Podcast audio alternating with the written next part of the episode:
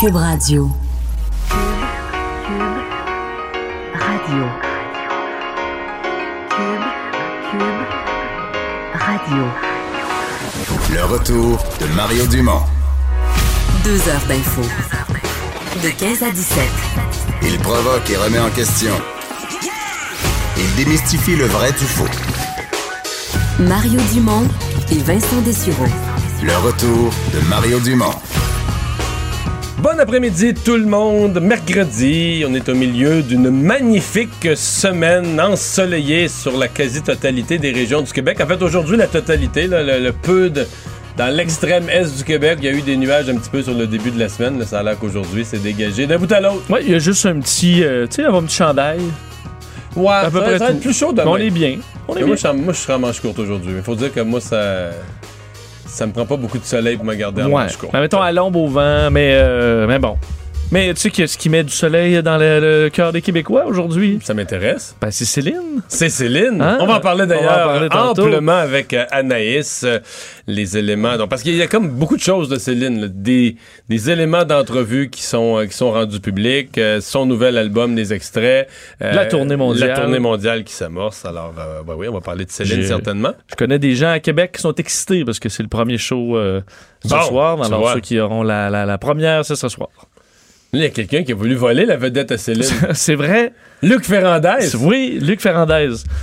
Euh, bon, une histoire euh, qui euh, fait énormément réagir, faut dire, au Québec, particulièrement chez les automobilistes qui euh, se, bon, prennent leur véhicule à l'heure de pointe ou même maintenant à peu près n'importe quand et se retrouvent dans des bouchons de circulation. Hier, on en parlait hein, de cette euh, euh, histoire de, de que certains citoyens à Montréal se demandent s'il n'y a pas un complot à la mairie de Montréal pour rendre la vie impossible aux usagers de la route dans le Mais- but de leur faire changer leurs Ce habitudes. que je comprends, euh, Vincent, c'est que c'est. Écoute, j'ai pas tous les détails, mais j'ai l'impression que cette montée de lait de Lionel Pérez, il y a un citoyen qui a dit Ben là, il y en a un Il a entendu Pérez dire ça, puis entendu, c'est comme le monde qui s'interrogeait à dire Ah, il exagère-tu, il exagère-tu pas, puis le citoyen a dit Mais oui, il y en a un complot.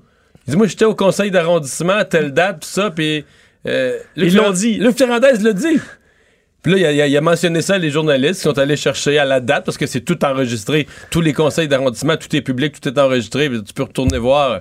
C'est juste que, tu sais, que, est-ce que tu vas te taper tous les conseils de tous les arrondissements? C'est des heures et des heures de travaux. Mais une fois que tu, une fois que tu le sais, là, que durant la période de questions, à telle date, il s'est passé quelque chose, là, ça se trouve? tu le retrouves et euh, on l'a, euh, ben, ça a été retrouvé en fait des citoyens qui ont fait parvenir la web diffusion de l'assemblée du conseil d'arrondissement du plateau Montréal. C'était le 6 c'était le 6 mai dernier, euh, une semaine avant la démission de Luc Ferrandez. Il était encore en, poste à ce moment-là. On sait qu'il aura quitté donc quelques jours euh, après, euh, disant que le comité exécutif n'en faisait pas assez pour contrer les changements climatiques, pour protéger l'environnement. Alors c'est une semaine après ce départ, avant ce départ-là, et à ce moment-là, Luc Ferrandez euh, à une question euh, d'un citoyen, répond sans aucune gêne que ça fait partie des politiques carrément de la ville euh, de, rendre la vie de plus en plus difficile aux automobilistes. Je vais vous faire entendre cet extrait qui est quand même très clair sur les intentions de Luc Ferrandez.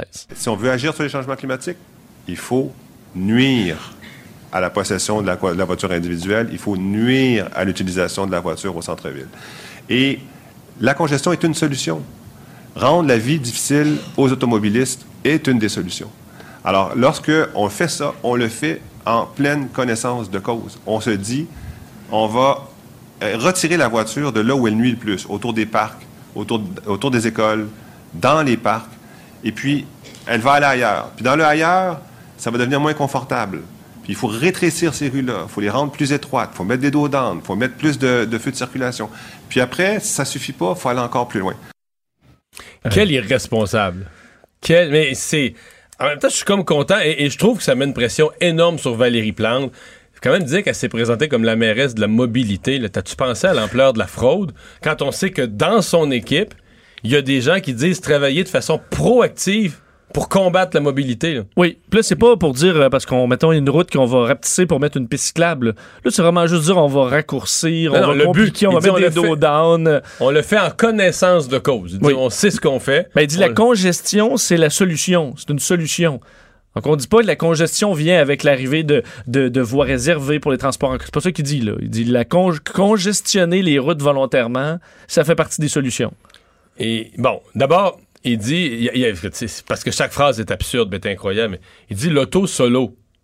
Mais ça, tu contrôles pas ça, là.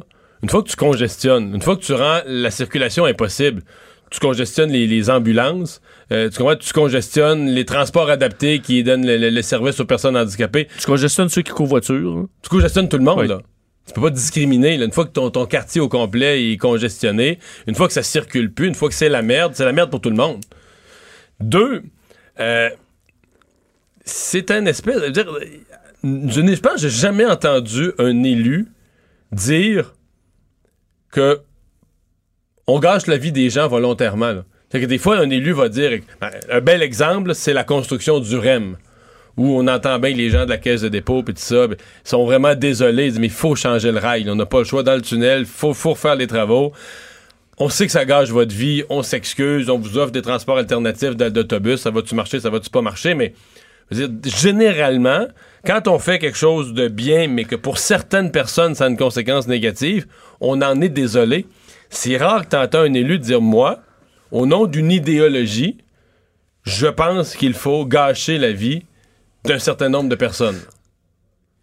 C'est- c'est- Ben, je, je comprends dans quelques coins, puis il y en a là, dans les coins résidentiels. On a par exemple là, aux, aux intersections, euh, on amincit, disons, la- la- la- l'endroit où les voitures peuvent euh, entrer et sortir dans le but de les forcer à ralentir pour des coins où Pour il y a, protéger y a des enfants. Puis ça, on comprend tout ça. C'est pas des zones où de Mais toute façon pas- on circule mais vite. Dans l'extrait, il parle jamais de ça. là. Non, Du tout. C'est pas, c'est ce que je comprends, moi. Je, je- je comprends que parce que oui, ça se peut que volontairement, dans certains coins, on veut le faire ralentir. Moi, j'ai des coins où il s'est rempli d'eau d'âne, puis pour de bonnes raisons dans certains coins, moins bonnes Ça dans roulait trop vite. Mais dans certains coins, oui, près des écoles, des parcs. Mais euh, très bien, il dit, ben, on va orienter les voitures dans d'autres secteurs qu'on va congestionner encore par la suite davantage. Mais là, tu sais, ce qui commande, c'est quoi? Il a été six ans maire d'arrondissement? C'est six années dans son arrondissement qui vient commenter avec une philosophie. Et, Et- ceux qui ont habité sur moi, j'ai travaillé sur le plateau euh, pendant son, son règne, puis veut pas, ça, ça se remarquait là. Ça s'est remarqué des, des one-way qui en finissent plus, qui font que tu, tu veux plus jamais te rendre dans ces secteurs-là pour le plaisir, là, si t'es pas absolument forcé. Il y a plusieurs commerces qui ont fermé, là. Ben oui. Parce, oui. Que, parce que l'idée de ça, si c'est un commerce un peu généraliste, là, bon, tu peux dire, il n'y a plus personne qui va venir de l'extérieur, je vais je vais vivre avec ma clientèle locale, là, un dépanneur ou tout ça. Mais je me souviens d'un marchand de saucisses très spécialisé où lui, pour vivre, il a besoin d'un bassin plus large. Il faut que des gens des banlieues, mais qui travaillent pas loin, dans ces saucisses sont tellement bonnes, je vais faire un petit crochet pour aller m'en chercher, avant, avant Faire un détour, là. puis là, ben, une fois que tu peux plus te rendre, une fois que tu peux plus stationner, une fois- je veux dire, le commerce meurt. Il reste sa clientèle locale, mais comme c'est un produit surspécialisé, d'être strictement limité à la clientèle locale, ben, c'est la fin du monde. Ou encore, ils déménagent carrément, ils s'en vont dans d'autres quartiers ou ils s'en vont en banlieue, là. Mais je veux dire, ce que, ce qui- ce que Luc Ferrandez comprend pas, là, c'est que probablement qu'il y a un. euh, mettons, euh, le groupe Cabo Leone qui s'appelle ceux qui s'occupent du 10-30, là. Il doit avoir un buste de, de, de- d'un gars comme ça dans leur bureau, là. Pour Parce que- avoir regardé le monde en banlieue. ah ben oui. Pour décourager les gens des banlieues qui étaient habitués d'aller à Montréal, aller au resto. Le soir, bon, on va rentrer à Montréal. Un samedi, on va rentrer à Montréal. Puis, Comme ça, en banlieue, il n'y a pas de bon resto, il n'y a pas de bon, il y a pas Ben, rien c'est, à plus, faire. c'est plus le fun de rentrer en ville. Alors, tu sais. t'allais en ville. Ben, moi, je faisais ça. Une fois que t'es sorti de la ville, tu rentres plus là, là. Puis, puis là, tu- avec des propos comme ça, tu te dis, non, OK, c'est même pas, c'est même pas accidentel. C'est même pas les chantiers, puis tout ça. Quand on, quand on a l'impression que les chantiers sont mal gérés, que les chantiers se prolongent, c'est pas une impression, là. C'est volontaire. C'est, c'est, c'est... C'est en pleine connaissance de cause, c'est les mots qu'il a utilisés. Et je trouve que la, la mairesse, à mon avis, là, la mairesse Plante, c'est, c'est peut-être une des pires choses qui y sera arrivée parce que elle s'est fait élire quand même. Ben, bon, il y avait une volonté de changement, tout ça, mais sur son dossier de mobilité, l'opposition va y répéter ça à nauséam. La- la réponse à l'hôtel de ville ce matin, c'est de dire ah ben. On peut pas commenter ça, c'est les propos d'un type qui n'est plus là, d'un politicien qui n'est plus là. Non, non, non, non c'est l'explication de l'ensemble de la politique de la mairesse par un élu qui était là à l'époque, qui n'a pas été mis dehors, qui a quitté parce qu'il trouvait que c'était pas encore assez, qu'il trouvait qu'il fallait, aller encore plus radical. Mais c'est la philosophie de Valérie Plante à l'effet que on veut volontairement, de façon proactive, gâcher, détruire la vie des gens. Mais c'est très grave dans la mesure où, écoute, on est, euh, tu sais, dans la mesure où c'est pas dit de un à l'élection, c'est-à-dire nous on va saloper euh, tout, ce qui se fait en voiture euh, pendant, c'est clairement pas dit. Là, on l'apprend de lui euh, alors qu'il répond à un, un citoyen. Mais je veux dire, Probablement qu'il s'est donné De- une, liber- une liberté de parole aussi parce qu'il s'en allait la semaine d'après. Lui, il devait savoir Ouais. qu'il était proche de Ouais. quitter, puis il s'est donné une liberté de parole. Tiens, je vais tout dire. là. Mais d'aller cochonner ce qui est quand même un service, je veux dire, le transport en- et, et demeure un service euh, essentiel là, dans une municipalité et de volontairement nuire à ça dans le, pour une, idé- une idéologie, je veux dire, c'est rendu il y très a des coûts grave. économiques, là. Par exemple, les gens qui sont dans des taxis, il y a un paquet, il y a un paquet de gens, il y a un coût économique à ça, d'être brûlé du gaz pour rien. euh, Surtout qu'il n'y a rien qui prouve que ça aide à rien. euh, dans la mesure où tu es congestionné partout, ça pollue au bout. euh, puis, que les gens, là, une famille qui a besoin d'aller à l'épicerie en voiture, là, ils prendront pas une trottinette ou un Bixi, ils vont y aller en voiture. Pareil, ils vont juste se faire chier.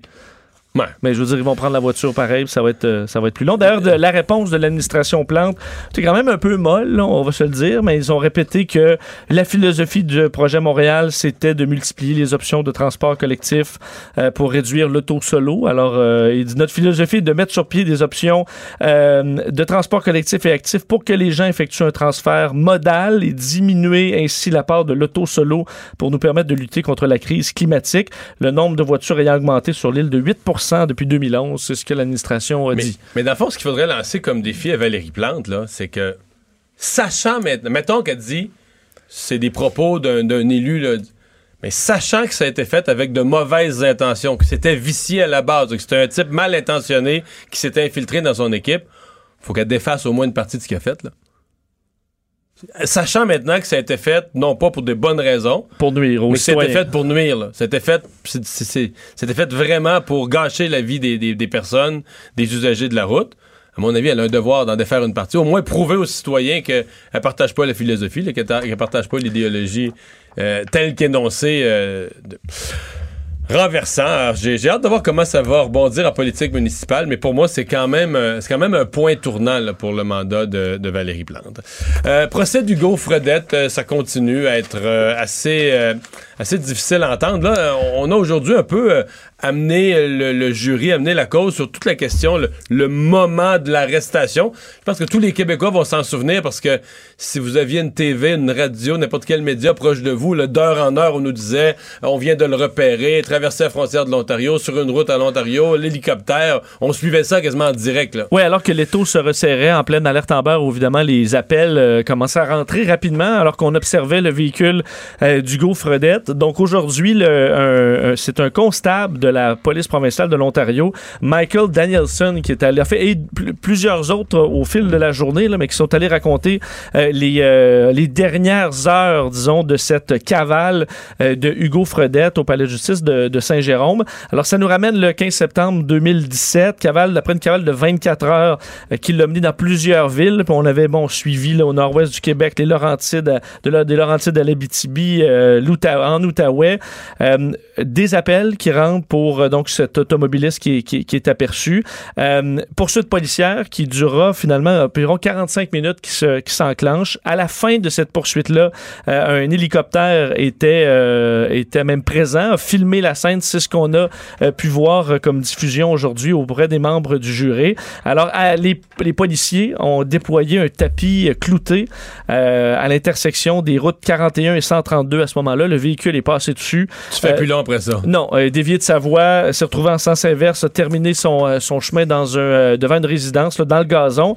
Et là, ce policier, euh, Michael Danielson, qui est allé raconter euh, ces, ces quelques minutes euh, assez intenses euh, et un des premiers à être intervenu sur les lieux, sort évidemment son, sa, sa carabine, s'approche. euh, le policier, qui est un policier d'expérience, 19 ans d'expérience, s'approche de Fredette, qui a l'enfant euh, dans les mains. On dit, il tient l'enfant par l'arrière du cou avec sa main gauche, tient dans sa main droite euh, dans laquelle il y a un bâton, le bouge en haut et de haut et en haut et en bas vers euh, l'enfant.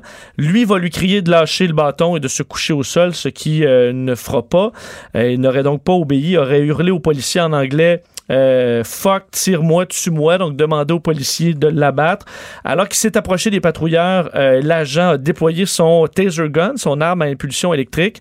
Et à ce moment-là, donc un choc de quelques secondes qui a permis euh, à Fredette de, de s'effondrer au sol et un agent de prendre l'enfant euh, de, Donc, de ses mains. l'intervention devenait pas mal plus facile. Je dis pas qu'elle était facile, mais plus facile pour les policiers une fois que t'as plus le petit enfant à côté de lui. Là. Absolument. Alors là, l'enfant est en, est en sécurité. D'ailleurs, on a essayé de, de le calmer. Les policiers qui ont dit on pointe pas notre arme vers, vers toi. Euh, lui est évidemment très apeuré, ce petit garçon. Et euh, les euh, policiers, donc, qui l'ont euh, l'ont taisé pendant quelques, quelques secondes, Fredette. euh, et malgré les ordres du policier de rester au sol, ne pas obtempérer. Alors, on a dû le, le- le- le- lui envoyer bon, une impulsion Parce électrique que une je comprends qu'il deuxième fois. était, il était en mode de se battre avec les policiers. Là, lui. Oui, parce qu'à la fin de l'intervention, il avait été euh, taisé là, sept fois. Ce qu'on voit quand même pas souvent dans des arrestations. Souvent, on voit ça des gens qui résistent autant à des gens fortement intoxiqués. Mais euh, lui a donc résisté très longtemps à son, euh, à, lui, à son être, arrestation. euh, lui, devait être, pour vrai, là, ben, chimiquement ou biologiquement, il devait être sur l'adrénaline fou. Là.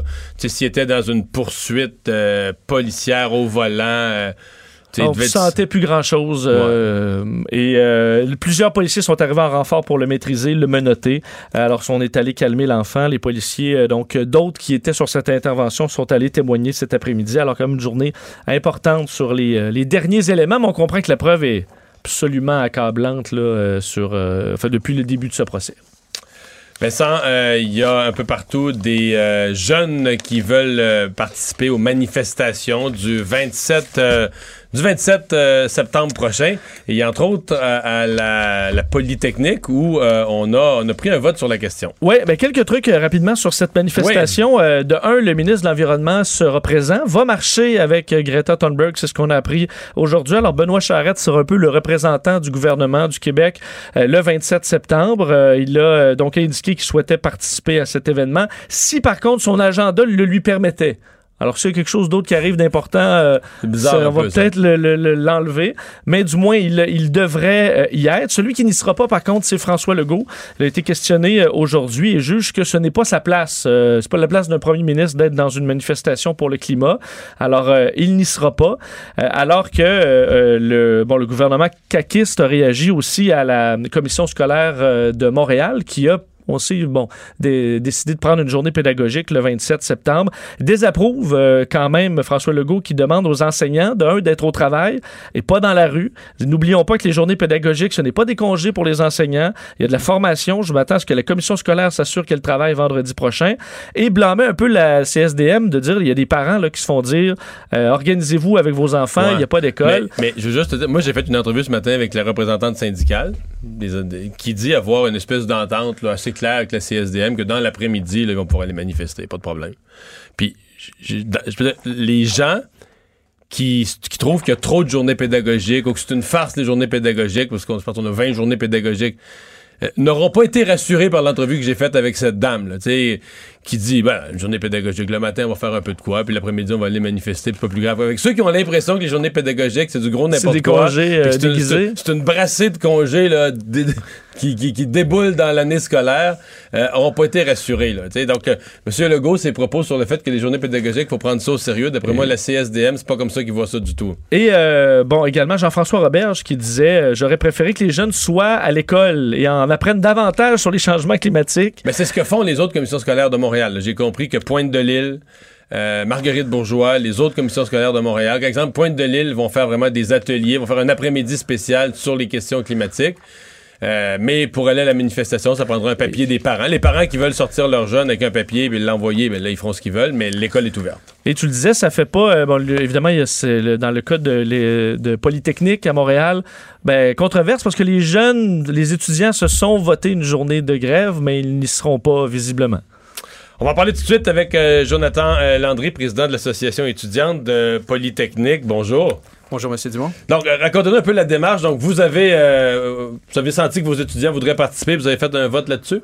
Oui, en fait, à l'association étudiante, on a reçu euh, des courriels, des messages sur nos réseaux sociaux concernant euh, qu'est-ce qui se passe pour le 27 septembre.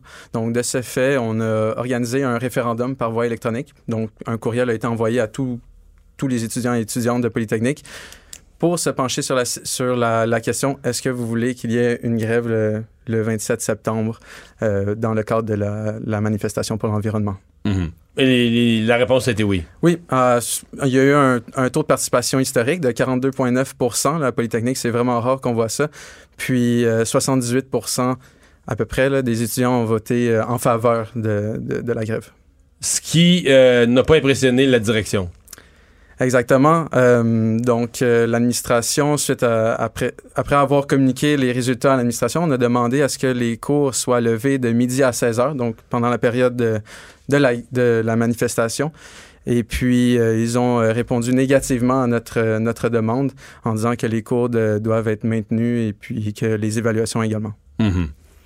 Vous allez faire quoi? Eh bien là, notre- de, notre côté, on essaie de mobiliser les étudiants et étudiantes. On a également parlé à de nombreux professeurs, entre autres ceux qui vont tenir des évaluations là, euh, le vendredi après-midi pour faire en sorte que les étudiants puissent être libérés pendant ces évaluations et qu'ils ne soient pas punis finalement pour pouvoir aller manifester parce qu'on trouve que c'est super important de pouvoir manifester à, cette, à ce- cet événement qui, qui s'annonce historique. Donc, euh, Hmm. voilà. Euh, L'université dit euh, aller manifester, euh, ça, aller manifester un après-midi, ça changera pas grand-chose.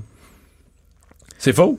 Ben, il faut pas avoir de cynisme envers les mouvements sociaux, je pense. Si on, s'il y a une manifestation où on attend plus de 100 000 personnes présentes, On parle de que c'est- 300 000. Là. ben, ah, ben, vous, vous me renseignez là-dessus. Si- Ben, si, dit j'ai 300 entendu 000, ça. On parle maintenant de 300 000. Puis ça se pourrait, là. si mais, parle- mais qui, qui veulent quoi, les 300 000? C'est ça qui est pas clair. Ben, en fait, on a des revendications qui sont quand même assez claires. On veut que le gouvernement s'engage à être plus transparent dans ses, dans ses investissements pour tout ce qui, qui a trait aux énergies fossiles. On veut également qu'il qu'il y ait un- le développement d'un programme euh, qui traite sur le développement du- du- durable, que les étudiants dès, dès le primaire soient, soient renseignés sur le sujet davantage. On leur parle juste de ça. On peut pas en faire plus, on leur parle juste de ça à l'école. C'est le seul sujet à l'école. On leur parle plus. Mais en français, on leur parle de ça. En maths, on leur parle de ça. En sciences, on leur parle de ça. En, en- en morale, on leur parle de ça. En tout, on leur parle de ça. On peut pas en parler plus, là. Je veux dire, à un moment donné, les réveiller les enfants la nuit, mais on leur parle juste de ça. Ils ont juste ça dans la tête. Non? Vous avez pas l'impression qu'on leur parle juste de ça, les enfants? Peut-être pas, mais l'important, c'est qu'ils soient sensibilisés. C'est quand même un enjeu. Ben, là, ils le sont. La question, c'est est-ce qu'il y a des solutions? C'est pour ça que vous êtes des ingénieurs, des futurs ingénieurs. Là. On, attend, on attend des étudiants de Polytechnique les solutions, les nouveaux moyens de transport. les- On veut que vous alliez à l'école le samedi, le dimanche s'il faut pour euh, aller plus vite à nous amener la future pile ou le futur véhicule ou je sais pas. Tout à fait, je suis, je suis 100% d'accord avec vous. Il faut, faut qu'on développe les solutions. Puis il y en a, il y a plein d'innovations qui, d'ailleurs, qui sont développées à Polytechnique, qui s'en viennent, qui vont être mises sur le marché. J'en, j'en doute pas ou commercialisées, qui vont pouvoir. euh, Mais c'est pas plus ça la solution que d'attendre des gouvernements. On dit au Canada, on est un des gouvernements qui en fait le plus. Là. On fait des manifs pareils parce qu'on veut faire comme le reste du monde. Mais est-ce, qu'on est, est-ce que vous êtes satisfait de ce qui se fait au Canada? on pourrait faire plus, Ouais. évidemment. Juste en très, juste, euh, on regarde la, la gestion des déchets, ce qui se passe pour tout ce qui est, ce qui, qui est lié au recyclage. Clairement qu'il y a un manque en, en ce moment. Le, C'est vrai. C'est horrible. C'est un désastre. Mais ça, ça, ça c'est pas directement relié au changement climatique. Un peu, là, Ben, les sites d'enfouissement, mais sur les changements climatiques, mettons, la, la taxe sur l'essence, là. Bon, on nous dit qu'il faudrait là, rapidement la multiplier, ou j'ai lu, là, mettons, par 4. Mhm. On est-tu prêt pour ça? Ben, on a du potentiel au Québec, du moins, de développer des, des batteries électriques. On a Mhm. tout ce qu'il faut. J'ai entendu parler de beaucoup de projets de, de mines de lithium au Québec. On peut mettre de l'avant les technologies, puis aller vers un changement, du moins, très positif au Québec. Du moins, au Canada, je suis peut-être moins au courant, mais du moins, je sais qu'ici, on peut faire les choses, c'est sûr. C'était euh, au départ beaucoup un mouvement euh, secondaire, donc euh, d'école secondaire de très jeune. On voit le, le- bon, le personnage principal là-dedans, Greta Thunberg, a 16 ans. Vous, vous pensez que les, les- parce que là, vous vous êtes rendu des adultes. Est-ce que c'est plus compliqué quand même de prendre un vendredi, on dit au secondaire, là, une journée là, pour... c'est plus ou moins, ça dérange plus ou moins. le- Est-ce que vous, c'est quand même compliqué de prendre un, un vendredi de cours et le, supprimer? Est-ce qu'il y a des examens? Est-ce qu'il y a quand même une logistique plus complexe pour certains étudiants? Mais c'est sûr qu'il y a des évaluations, puis il y a des, examens le, le 27 septembre à Polytechnique. Malgré tout, le calendrier universitaire, il y, a, du jeu quand même possible. Puis on est très ouvert à collaborer avec la- la- l'administration de Polytechnique pour déplacer l'après-midi à un autre moment dans l'année. Euh, ben, cette session-ci, en fait, à l'automne. Puis c'est vraiment dans notre objectif. On veut pas nécessairement, on veut pas nuire aux étudiants et étudiantes qui ont des, qui ont des évaluations en ce moment. On veut seulement que les gens puissent aller manifester sans sans encombre, tout simplement. Hmm. Et donc, vous allez encourager, malgré la directive de l'école, de la direction, vous allez encourager les jeunes à participer à la manifestation, comme association étudiante. Oui, à 100% parce que le vote, euh, le, le vote a eu lieu et les gens veulent aller manifester. Jonathan Landry, merci d'avoir été là. Merci à vous. Au revoir. Donc, à, à suivre comment les choses vont se dérouler euh, là-bas. Euh, Vincent, tout autre ordre d'idée, les avocats d'Alexandre Bissonnette qui euh, reviennent à la charge, mais qui on savait qu'ils allaient revenir, ils avaient annoncé leur intention, mais là, ils l'ont fait, ont déposé leur mémoire sur ce qu'ils considèrent une sentence là, exagérée. Oui, et on se souvient que lorsque la sentence est tombée là, du juge UA de la Cour supérieure, euh, on le savait là, que c'était pas que c'était le début de quelque chose parce que c'était une sentence qui faisait pas euh, vraiment de sens selon euh, se- selon la loi parce qu'on devait multiplier à coup de 25 ans. Ouais, c'était 25 ou 50. 25, 50 et finalement le juge avait donné 40. Alors on se doutait que probablement que dans le la réflexion du juge, il mettait euh, du moins euh, en jeu euh, tout, tout, tout le processus en disant ben, vous en discuterez euh, dans des plus hautes instances pour voir si c'est euh, constitutionnel ou non. Et on, en- on, y est, on y est là, les avocats d'Alexandre Bissonnette qui demandent à la Cour d'appel de revoir cette peine de 40 ans de prison ferme pour le tueur de la mosquée de Québec. Donc selon eux, 25 ans, c'est suffisant. C'est déjà une des périodes les plus élevées au monde. Les, c'était le dépôt des mémoires. Entre autres, le directeur des poursuites criminelles et pénales et le procureur général du Québec, eux aussi, bon, euh, sont contre la peine de 40 ans. On sait que de l'autre côté, ce qu'on veut, c'est une peine de 50 ans. Alors, on se... On va en appel, disons, des deux côtés. On veut 50 ans d'un côté, 25 ans de l'autre. Euh, on juge donc du côté des avocats de Bissonnette que 25 ans, c'est déjà une, un- une peine qui est sévère, euh, qu'elle est euh, considérée comme un compromis entre les abolitionnistes de la peine de mort et ceux qui souhaitent son maintien. Donc, on dit c'est su- suffisant, sachant que à 40 ans, ça amène une sortie de prison à 67 ans pour Bissonnette, qui lui donne aucune perspective de réinsertion sociale et qu'on est davantage dans les peines vengeresses. C'est ce qu'on euh, euh, fait valoir. Alors, euh, d'ailleurs, maître Charles-Olivier Gosselin et maître Jean-Claude Gingras qui estiment que l'article qui permet l'addition des périodes de, de- de 25 ans est contraire aux valeurs canadiennes. Alors, Ben, c'est quand ça, même un qu'à la, à la base, là, ils contestent le fait que la loi de Stephen Harper, là, qui, qui fait que les peines peuvent être. Parce qu'avant ça, c'était interdit de faire ça. Tu pouvais pas additionner des peines, même si tu avais fait 8, 10, 40 meurtres du même coup. C'était, toutes les peines devaient être purgées en même temps. Fond, à la base, c'est ça, c'est qu'ils disent c'est pas constitutionnel. T'as pas le droit de faire ça au Canada parce que le fait de les additionner, comme ils font aux États-Unis, C'est comme une peine de mort. c'est ça, ça devient une peine qui est, euh, qui est exagérée. Donc, euh, je trouve qu'à la base, c'est ça qui est le, c'est ça qui est la clé. Mais on s'attendait que, on- bon, que ça, que ça se poursuive. D'ailleurs, on, euh, on- de critiquer la, la décision du juge, disant que c'était pas au juge à ajouter des mots à une disposition législative comme un remède à l'inconstitutionnalité, que dans ce cas-là, euh, le juge euh, Huot avait euh, ben, erré, en quelque sorte, le juge François Huot en février dernier, alors que c'était probablement en toute connaissance de cause, sachant que ça allait se retrouver en appel et peut-être encore dans des tribunaux supérieurs. On n'a pas fini de parler de cette peine, ça c'est sûr. Mais, mais quand ils disent que la peine de 25 ans est déjà une peine très sévère, je veux On dire. dit- euh, Une des peines euh, les plus élevées au monde, mais non, oh, oh, non. oh, hey, t'es rentré dans un édifice, t'as tué le monde, la bout portant. Dans la plupart des pays, tu vas avoir plus que ça, ou Ben même oui, la peine de ouais, mort. là-dessus- au-dessus. Dans là-dessus, d'autres, tu vas être, euh, Je comprends, écoute, ils font leur travail dans le sens que c'est une loi qui, qui est assez nouvelle. Euh, je dis, regarde, on va la tester constitutionnellement, on peut la tester. Est-ce qu'au Canada, c'est correct d'avoir une loi comme celle-là? Ben, de dire que la peine de 25 ans, c'est une peine sévère à l'échelle mondiale, là, euh, pas. En fait, c'est probablement une des peines les moins sévères pour ce type d'acte-là. Ben Euh, oui. Je dis, dis Ben pas que je suis pour ou contre, mais euh, si tu regardes le- ce que ça donne tuer plusieurs personnes euh, à bout portant, à mon avis, c'est plus que ça à bien des endroits. On va aller à une pause euh, dans un instant. On va parler à un spécialiste de l'urbanisme, des politiques euh, ferrandaises, euh, à la suite des propos de ce dernier qui dit que c'est volontairement, en toute connaissance de cause, qu'il a gâché la vie des automobilistes chez lui. Le retour de Mario Dumont. Pour nous rejoindre en studio, Studio à commercial cube.radio. Appelez ou textez 187 Cube Radio. 1877 827 2346. Mais ça, on va revenir sur ces propos qui font sursauter euh, de l'ex-maire du plateau, Luc Ferrandez. Oui, extrait d'une web diffusion de l'Assemblée du Conseil d'arrondissement du plateau Mont-Royal du 6 mai dernier. C'était une semaine avant que Luc Ferrandez euh, ben, démissionne.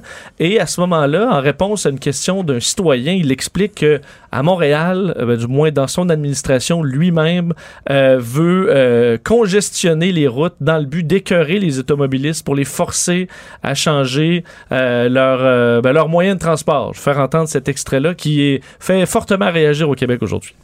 Si on veut agir sur les changements climatiques, il faut nuire à la possession de la, de la voiture individuelle, il faut nuire à l'utilisation de la voiture au centre-ville. Et la congestion est une solution. Rendre la vie difficile aux automobilistes est une des solutions.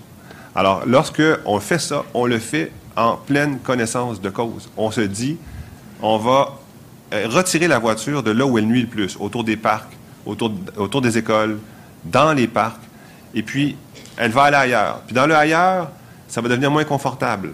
Puis il faut rétrécir ces rues-là, il faut les rendre plus étroites, il faut mettre des dos d'âne, il faut mettre plus de, de feux de circulation. Puis après, si ça suffit pas, il faut aller encore plus loin. Pierre Barriot, chargé de cours au département d'études urbaines et touristiques à l'UCAM, est avec nous. Bonjour. Bonjour. Ça vous dit quoi tout ça? C'est du Monsieur Ferrandez classique.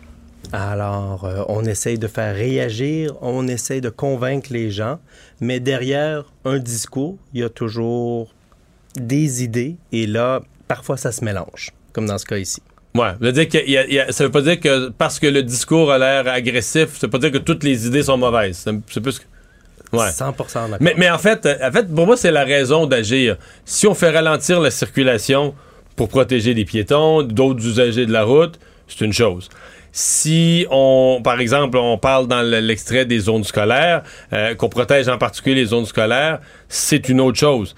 Mais quand il n'y a rien de spécial, de nuire aux automobilistes pour leur nuire, ça, il y a quelque chose d'épouvantable pour un paquet de gens. D'abord, pour ceux, les personnes plus âgées, là, qui feront pas de vélo, puis tout ça, des personnes handicapées qui sont en transport adapté. C'est pas vrai que tu choisis à qui tu nuis, là. Tu sais, que tu, sur, mettons qu'il y a 50 véhicules qui s'en viennent, que tu vas dire, ben, je vais congestionner les 22 qui auraient dû être euh, en transport en commun parce qu'ils sont des automobilistes en solo qui auraient eu l'option. Mais je ne dis, je- les 28 autres qui ont raison d'être sur la route, eux, je les congestionnerai pas. Tu peux pas faire ça. Si tu congestionnes, tu scrapes la vie de tout le monde, non? Exactement. Et en planification de transport, on a toujours deux stratégies. On a toujours la carotte ou le bâton. ou Dans ce cas ici, tel que présenté, presque la carotte est quelque chose d'encore plus intense qu'un bâton. Là. Et c'est toujours de trouver le juste milieu et de trouver la formule qui va être capable de soutenir l'amélioration de la qualité de vie dans les quartiers, mais pas nuire à la croissance économique et de pas nuire non plus euh, à l'environnement. Parce que lorsqu'on congestionne, on augmente aussi la pollution. Ouais, des, Si- des autos arrêtées, le moteur tourne quand même, là. Exactement. Et si on procède pas à donner des solutions alternatives aux gens, tout ce qu'ils font, mais ils n'ont pas le choix, ils restent pris dans leur voiture. Moi, je veux dire, j'habite au centre-ville de Montréal, j'ai une voiture. Je marche au travail, je marche à l'université, mais j'ai quand même une voiture. Pourquoi? Parce que l'offre de transport répond pas à mes besoins. Donc, à partir de là, il faut se poser la question comme société, pourquoi est-ce que les gens conduisent? C'est parce qu'ils n'ont pas, souvent, ils n'ont pas d'autres opportunités ou les autres choix qu'ils ont sont tellement mauvais qu'ils veulent pas les prendre. Donc, vous dites, il faut, la première des choses, il faut investir massivement dans des transports collectifs de qualité. Moi, depuis que j'enseigne, ça fait maintenant, je pense, ma 14e année que j'enseigne la planification des transports, je dis qu'il faut lancer un grand chantier aux 5 ans. Maintenant, on est rendu plutôt, on a tellement une crise de la congestion à Montréal, il faudrait faire un grand chantier de l'équivalent du REM ou de la ligne bleue. Il faudrait en mettre en chantier à tous les 3 ans. Un nouveau chantier de la, grosse, de la grosseur du REM. Un chantier de la taille du Mais il y en a REM. quand même plusieurs. Ben, ben, comment je vous dirais ça? Euh, mettons qu'on croit là, les annonces politiques. là. Je- on va le faire ensemble. Oui. Bon, le REM, là, il est en construction présentement, au, au grand désarroi de certaines personnes que ça dérange, mais il est en construction. La ligne bleue du métro, là, prolongée de Saint-Michel vers Anjou, c'est vraiment supposé se faire à court terme. C'est comme un projet qui se fait. Euh, la CAQ nous dit qu'à Longueuil, sur la rive sud, il pourrait ajouter, c'est sur la planche à dessin, le 3-4 stations pour aller plus profondément euh, dans Longueuil. La CAQ dit que le REM sur la rive sud, ils vont mettre une ligne qui va faire le est-ouest sur la, sur la rive sud pour aller amener tout le monde vers le REM. Euh, Il y a des projets de tramway vers l'est de Montréal. Il y en a quand même des projets. Par là, vous allez me dire, peut-être qu'on les réalise pas au bon rythme. C'est tellement long que peut-être qu'on y arrivera, on y arrivera pas, là, mais. Ben, moi, je vous dirais plutôt, c'est qu'on a vécu dans une période de marasme complètement dans nos investissements, nos infrastructures. Et là, malheureusement, Montréal a souffert d'une belle croissance économique, d'une belle croissance démographique. Et la sur-autoroute qu'on avait construite dans les années 60, on l'a grugé. Et maintenant, on est dans le pétrin. Et parce que la classe politique et la classe économique n'ont pas voulu faire les investissements en infrastructure dans le passé, on est dans le trouble et ça va prendre des décennies pour s'en sortir. Parce que sur une période de 20 ans, là, ben là, je viens de nommer tous les projets sur sa planche à dessin. Par contre, si je retourne, si je fais le même exercice dans le passé, sur une période de 20 ans, il s'est fait deux stations de métro vers Laval. Les trois Laval, mais quand Trois, même... mais c'est tout, là. Ben, à peu- la à peu des près. trains de banlieue. On est quand même allé vrai, de vous avez deux raison. lignes à six lignes. Ouais, les trains de banlieue. Mais c'est un mini marché, là. Je veux dire, des trains de banlieue, ça vide les autoroutes. C'est pas Ça- beaucoup de trains, là. C'est Exactement. quelques-uns. Moi, là, autour de moi, euh, j'habite en banlieue. Il y a plein de gens qui disent qu'ils rêvent de prendre le train de banlieue, puis qui peuvent pas parce qu'ils sont pas sur des. Il faut vraiment que tu partes le matin, puis tu reviennes. Faut que tu partes à la bonne heure, faut que tu reviennes à la bonne heure. C'est quelques trains le matin, quelques trains pour revenir en fin de journée. Puis là, si ton patron te dit reste au bureau un petit peu plus tard le soir, là, c'est la catastrophe parce que t'as plus, plus de moyens de rentrer à la maison. là. Le dernier train est passé, puis c'est fini. Là, tu prends des autobus, ça va te prendre 3h20 rentrer chez vous. là. Il fut un temps, on avait un des meilleurs réseaux de trains de banlieue d'Amérique du Nord. À Montréal, on avait 15 lignes. On a laissé ça tomber à deux. On Ah a oui? commencé à construire. On a déjà Oui. eu 15 lignes? Sujet de ma thèse de doctorat. Alors, on avait un super Personne ne sait réseau. ça, là. Pour ça qu'on travaille sur Ben, un livre vous le qui savez. sort l'année prochaine. vous le savez parce que vous avez fait votre thèse de doctorat là-dessus, mais le grand public, c'est peu ça, à mon avis. Ça allait de Malone dans l'État de New York à Sorel, ça allait jusqu'à Saint-Rosalie, l'autre bord de Saint-Hyacinthe. ça allait Des trains. Des trains de banlieue, plusieurs par jour, l'Assomption. On avait un très bon réseau.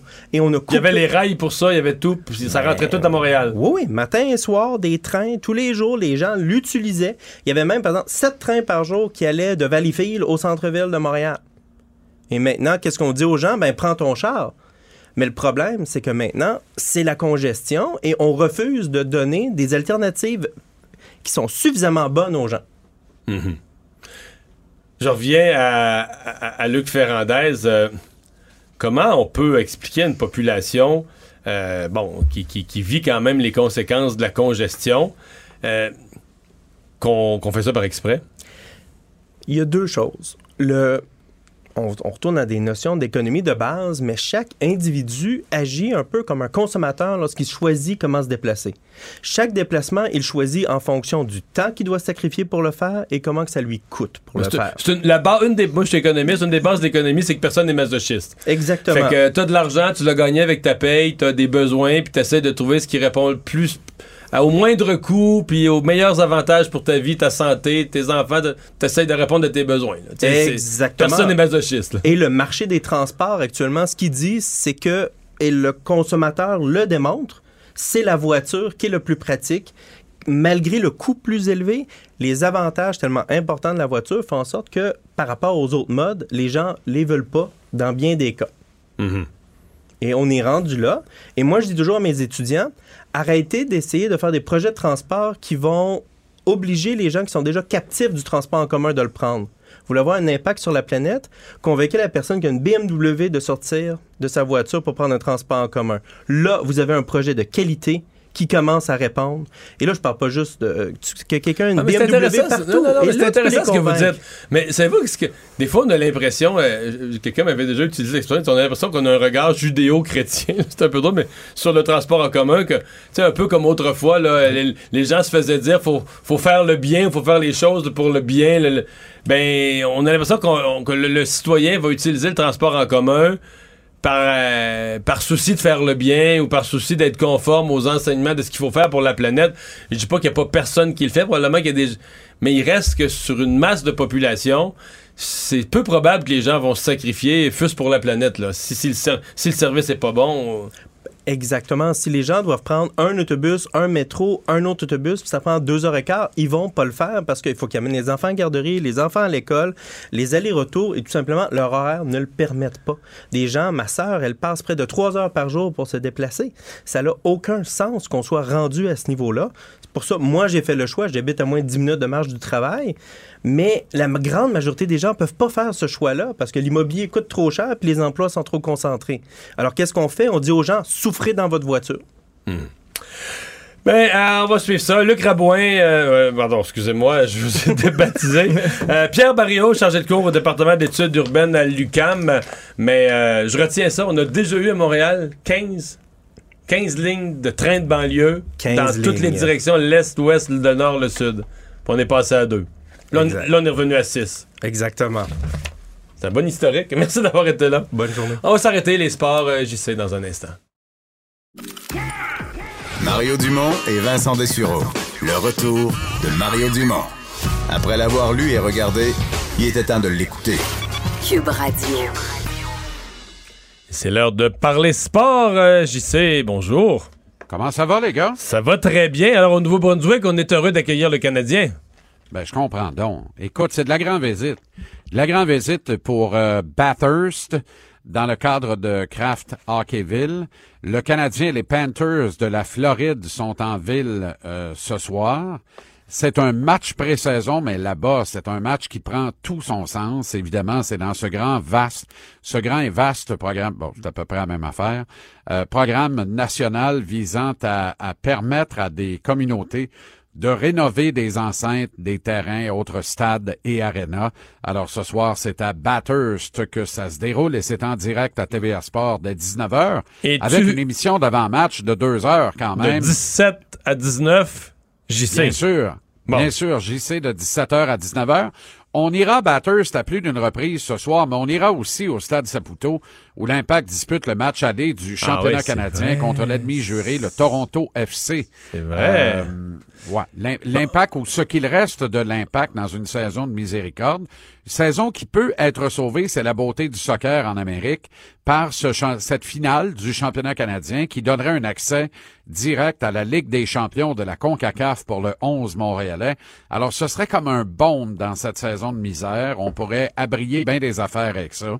On va surveiller ça ce soir euh, en parallèle. Et tu Mais te, Bathurst, là, ouais, tu te, oui. tu te permets une interprétation sur euh, le fait que le, le coach euh, Claude Julien fait rejouer Jonathan Drouin?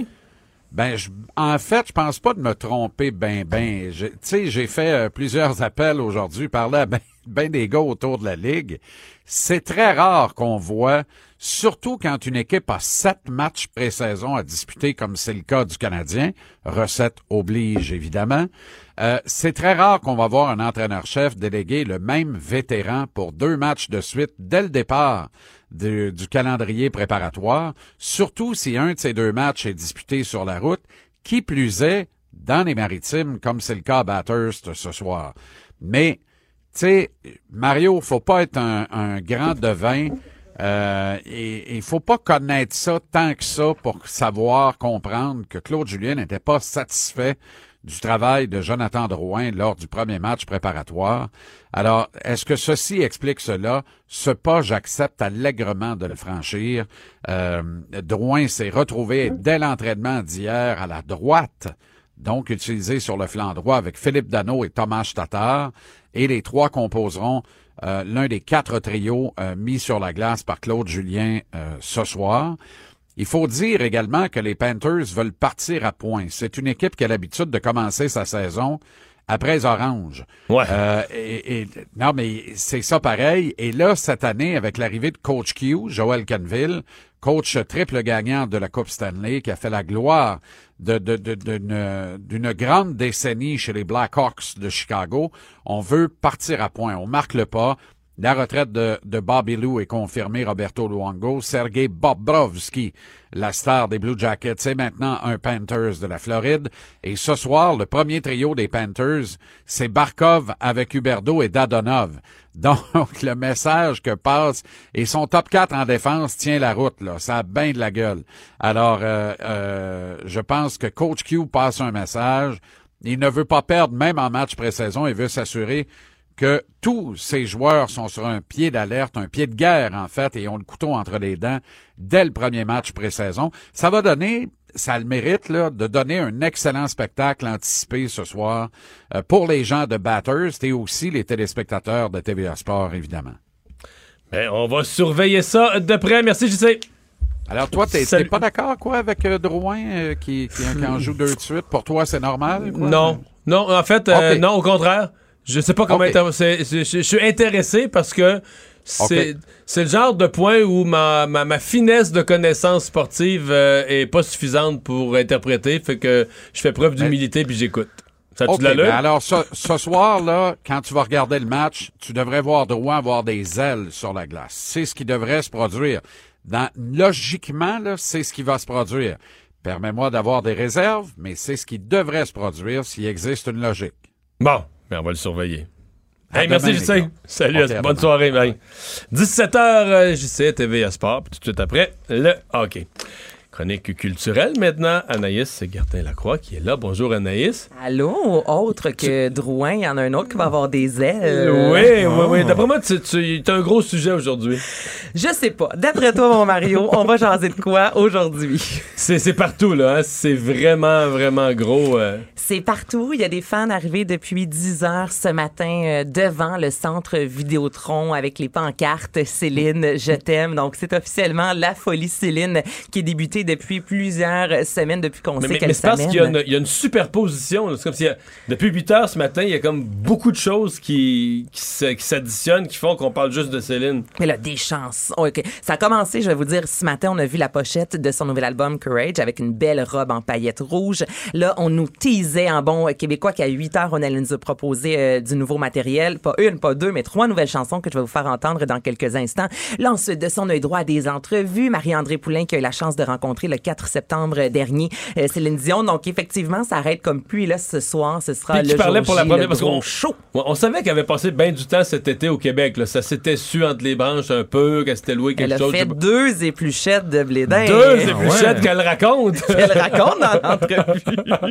mais, mais ça lui a fait du bien, je pense, parce que moi, une de mes inquiétudes, c'est que dans les dernières entrevues où je l'ai vue, elle, elle avait perdu tout ce qu'elle avait qui restait de naturel. Ouais. Et là, dans l'entrevue avec euh, euh, à TVA, elle était beaucoup plus naturelle. Pas 100%, mais tu sais, puis toujours en répondant en Mais chanson. elle, elle, raison. elle était Ouais. beaucoup plus... Ah, ça, elle est revenue, je pense, euh, Elle est plus beaucoup terre à plus terre. C'est terre à terre, ouais. Plus Ouais. grounded. Ce que j'aime, c'est euh, il y a pas tant de montage en quelque sorte. On n'est pas allé ponctuer l'entrevue avec de la musique pour rendre ça dynamique. Donc c'est vraiment une conversation. On dirait entre deux amis qui jasent tout simplement. On n'a pas ren- essayé de rendre ça trop euh, justement à la Hollywood là où ça finit plus les effets spéciaux. Donc c'est loin d'être ça. Et euh, on jase justement dans l'entrevue de sa tournée de l'album Courage et elle explique un peu pourquoi euh, ça porte ce titre-là. On écoute sa réponse.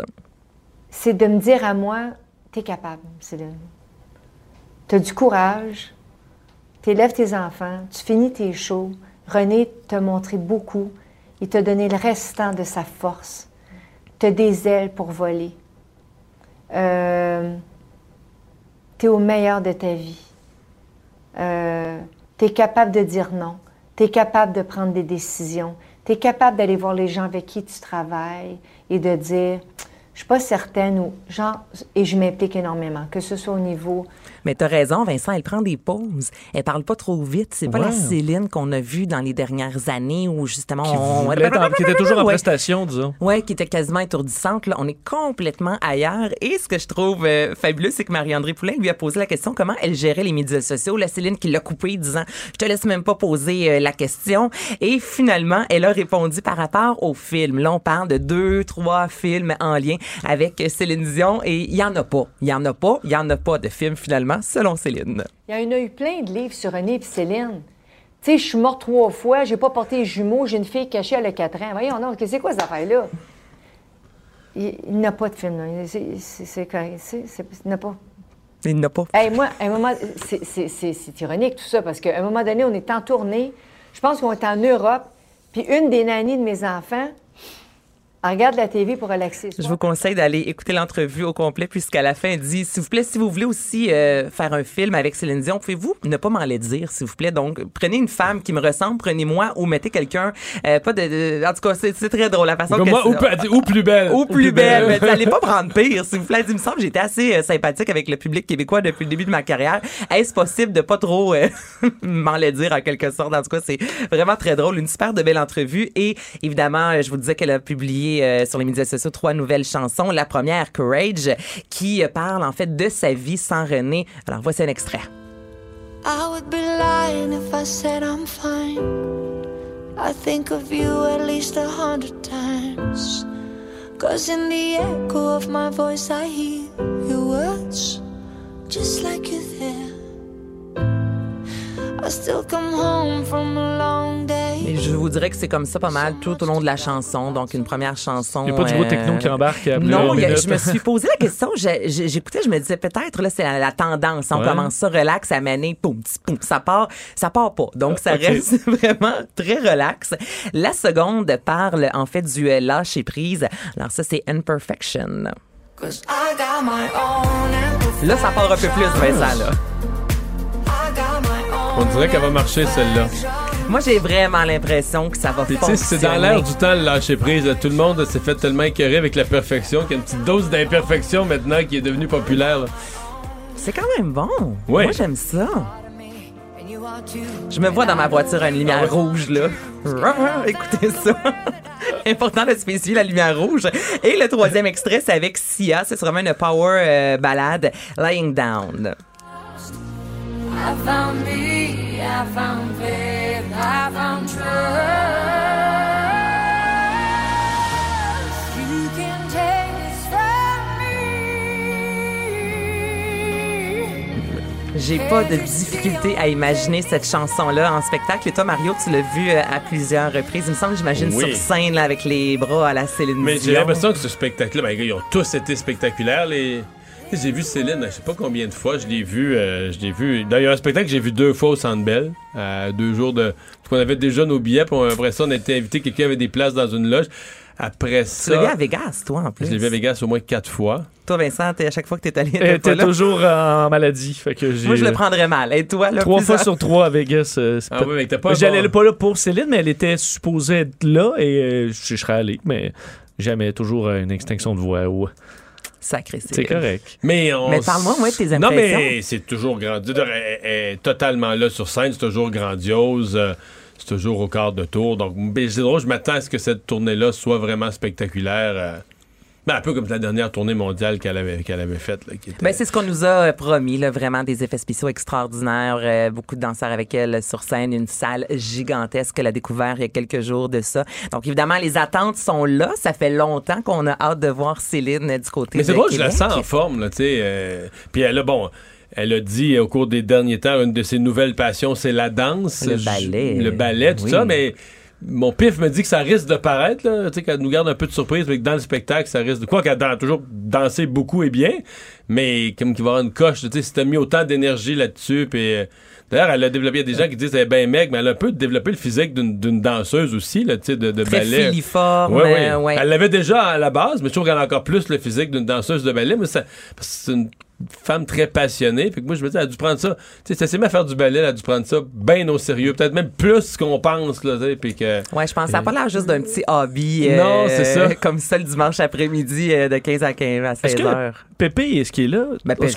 D'après toi. est-ce qu'il va être Pépé, dans le show? On va voir Pépé? Je sais pas Tu si on le voit dans le spectacle. Ça, je le C'est sais le pas, styliste, mais là? ben, c'est le Derrière styliste. euh, ouais, Ouais, il travaille- danse pas, Pépé?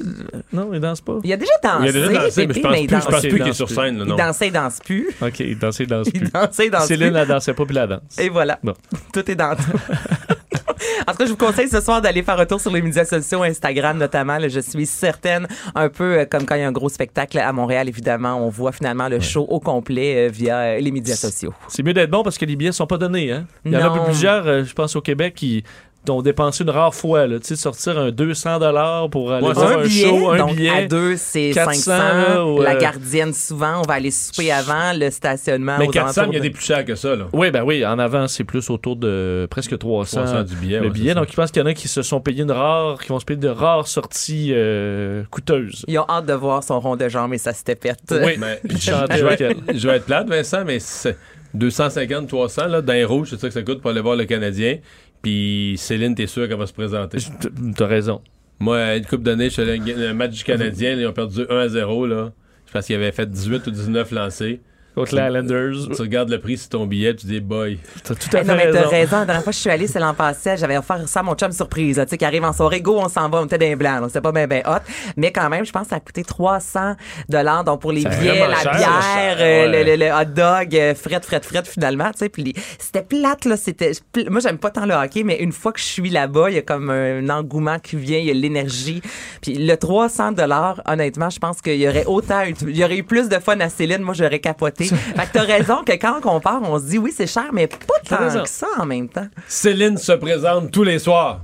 C'est ça qu'il faut Ben dire. non, j'étais là trois fois à Vegas, t'es jamais venu. c'est vrai. mais ça m'a rien coûté. Non, ça va. On s'arrête pour la pause.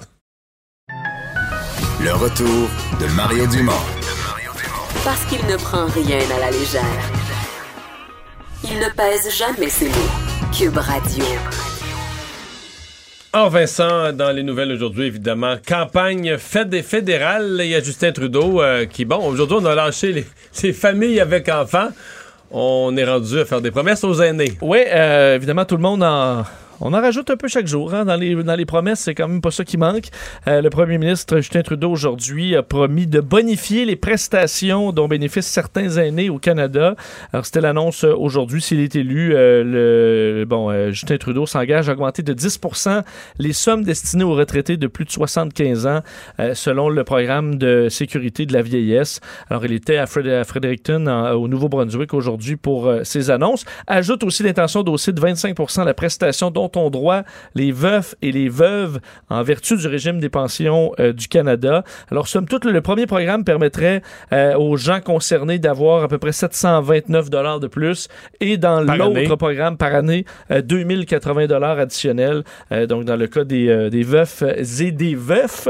Alors, par contre, pas d'analyse chiffrée. Ça fait quelques fois que Justin Trudeau présente des, Ouais, mais des promesses non il y a- chiffrées. Il y, a des journalistes qui commencent à se plaindre de ça. Que les autres chefs, je sais pas si tous le font, mais en tout cas, la Ben, plupart ont l'air à. Andrew Scheer en a quand même en a fait plusieurs qui, qui étaient documentés par, le directeur parlementaire, parlementaire du du budget. Donc, même pas les économistes du Parti conservateur ou les gens du parti, mais c'est le directeur parlementaire du budget qui repasse par-dessus l'engagement du parti et qui dit voici les coupes. Et, et euh, ouais, le, le- le Parti libéral là-dessus qui semble pas avoir. euh, Il- ce qu'ils répondent à ça, c'est qu'ils vont le documenter plus tard. Plus là. tard, ouais. Ça, va- ça- Bon, ça ben, va venir. ça, Euh, du côté d'Andrew Scheer aujourd'hui, c'était euh, bon, on annonce des euh, des coupes, des subventions accordées aux grandes entreprises, alors que évidemment au NPD, Jack Meeting, c'est ce sur quoi il tape toujours, là, disant que Trudeau et Scheer veulent seulement aider les grandes entreprises, alors que donc Andrew Scheer aujourd'hui annonce qu'il veut revoir des programmes de subventions fédérales aux grandes entreprises, comme par exemple Loblaws ou Irving. Ça permettrait d'économiser 1,5 milliard de dollars par année aux contribuables. Par contre, ça, non plus, c'est pas très documenté à savoir pourquoi on arrive à un chiffre d'1,5 milliard, comment on y Mais il faut, arriverait? il faut qu'Andrew Scheer, les baisses d'impôts qu'il nous propose sont tellement grosses, parce que là, on est rendu au-dessus de 6 milliards, qu'il faut que quelque part, il nous donne des exemples comme celui-là où il prend l'argent. Oui, parce qu'en plus, on est en. Je veux dire, eux veulent revenir euh, À à, un budget équilibré, oui. tout en ajoutant des dépenses. Donc là, il va falloir qu'on coupe quelque part. Euh, donc, euh, on- d'ailleurs, ben, pour ça, pour où il va aller chercher cet argent-là, il a ciblé entre autres euh, Justin Trudeau euh, à SNC Lavalin. Alors, il a fait toutes sortes de liens comme ça. Préciser que c'est à peu près 7 milliards de dollars par année, ce, le genre de subvention qui va être revu selon, euh, selon lui.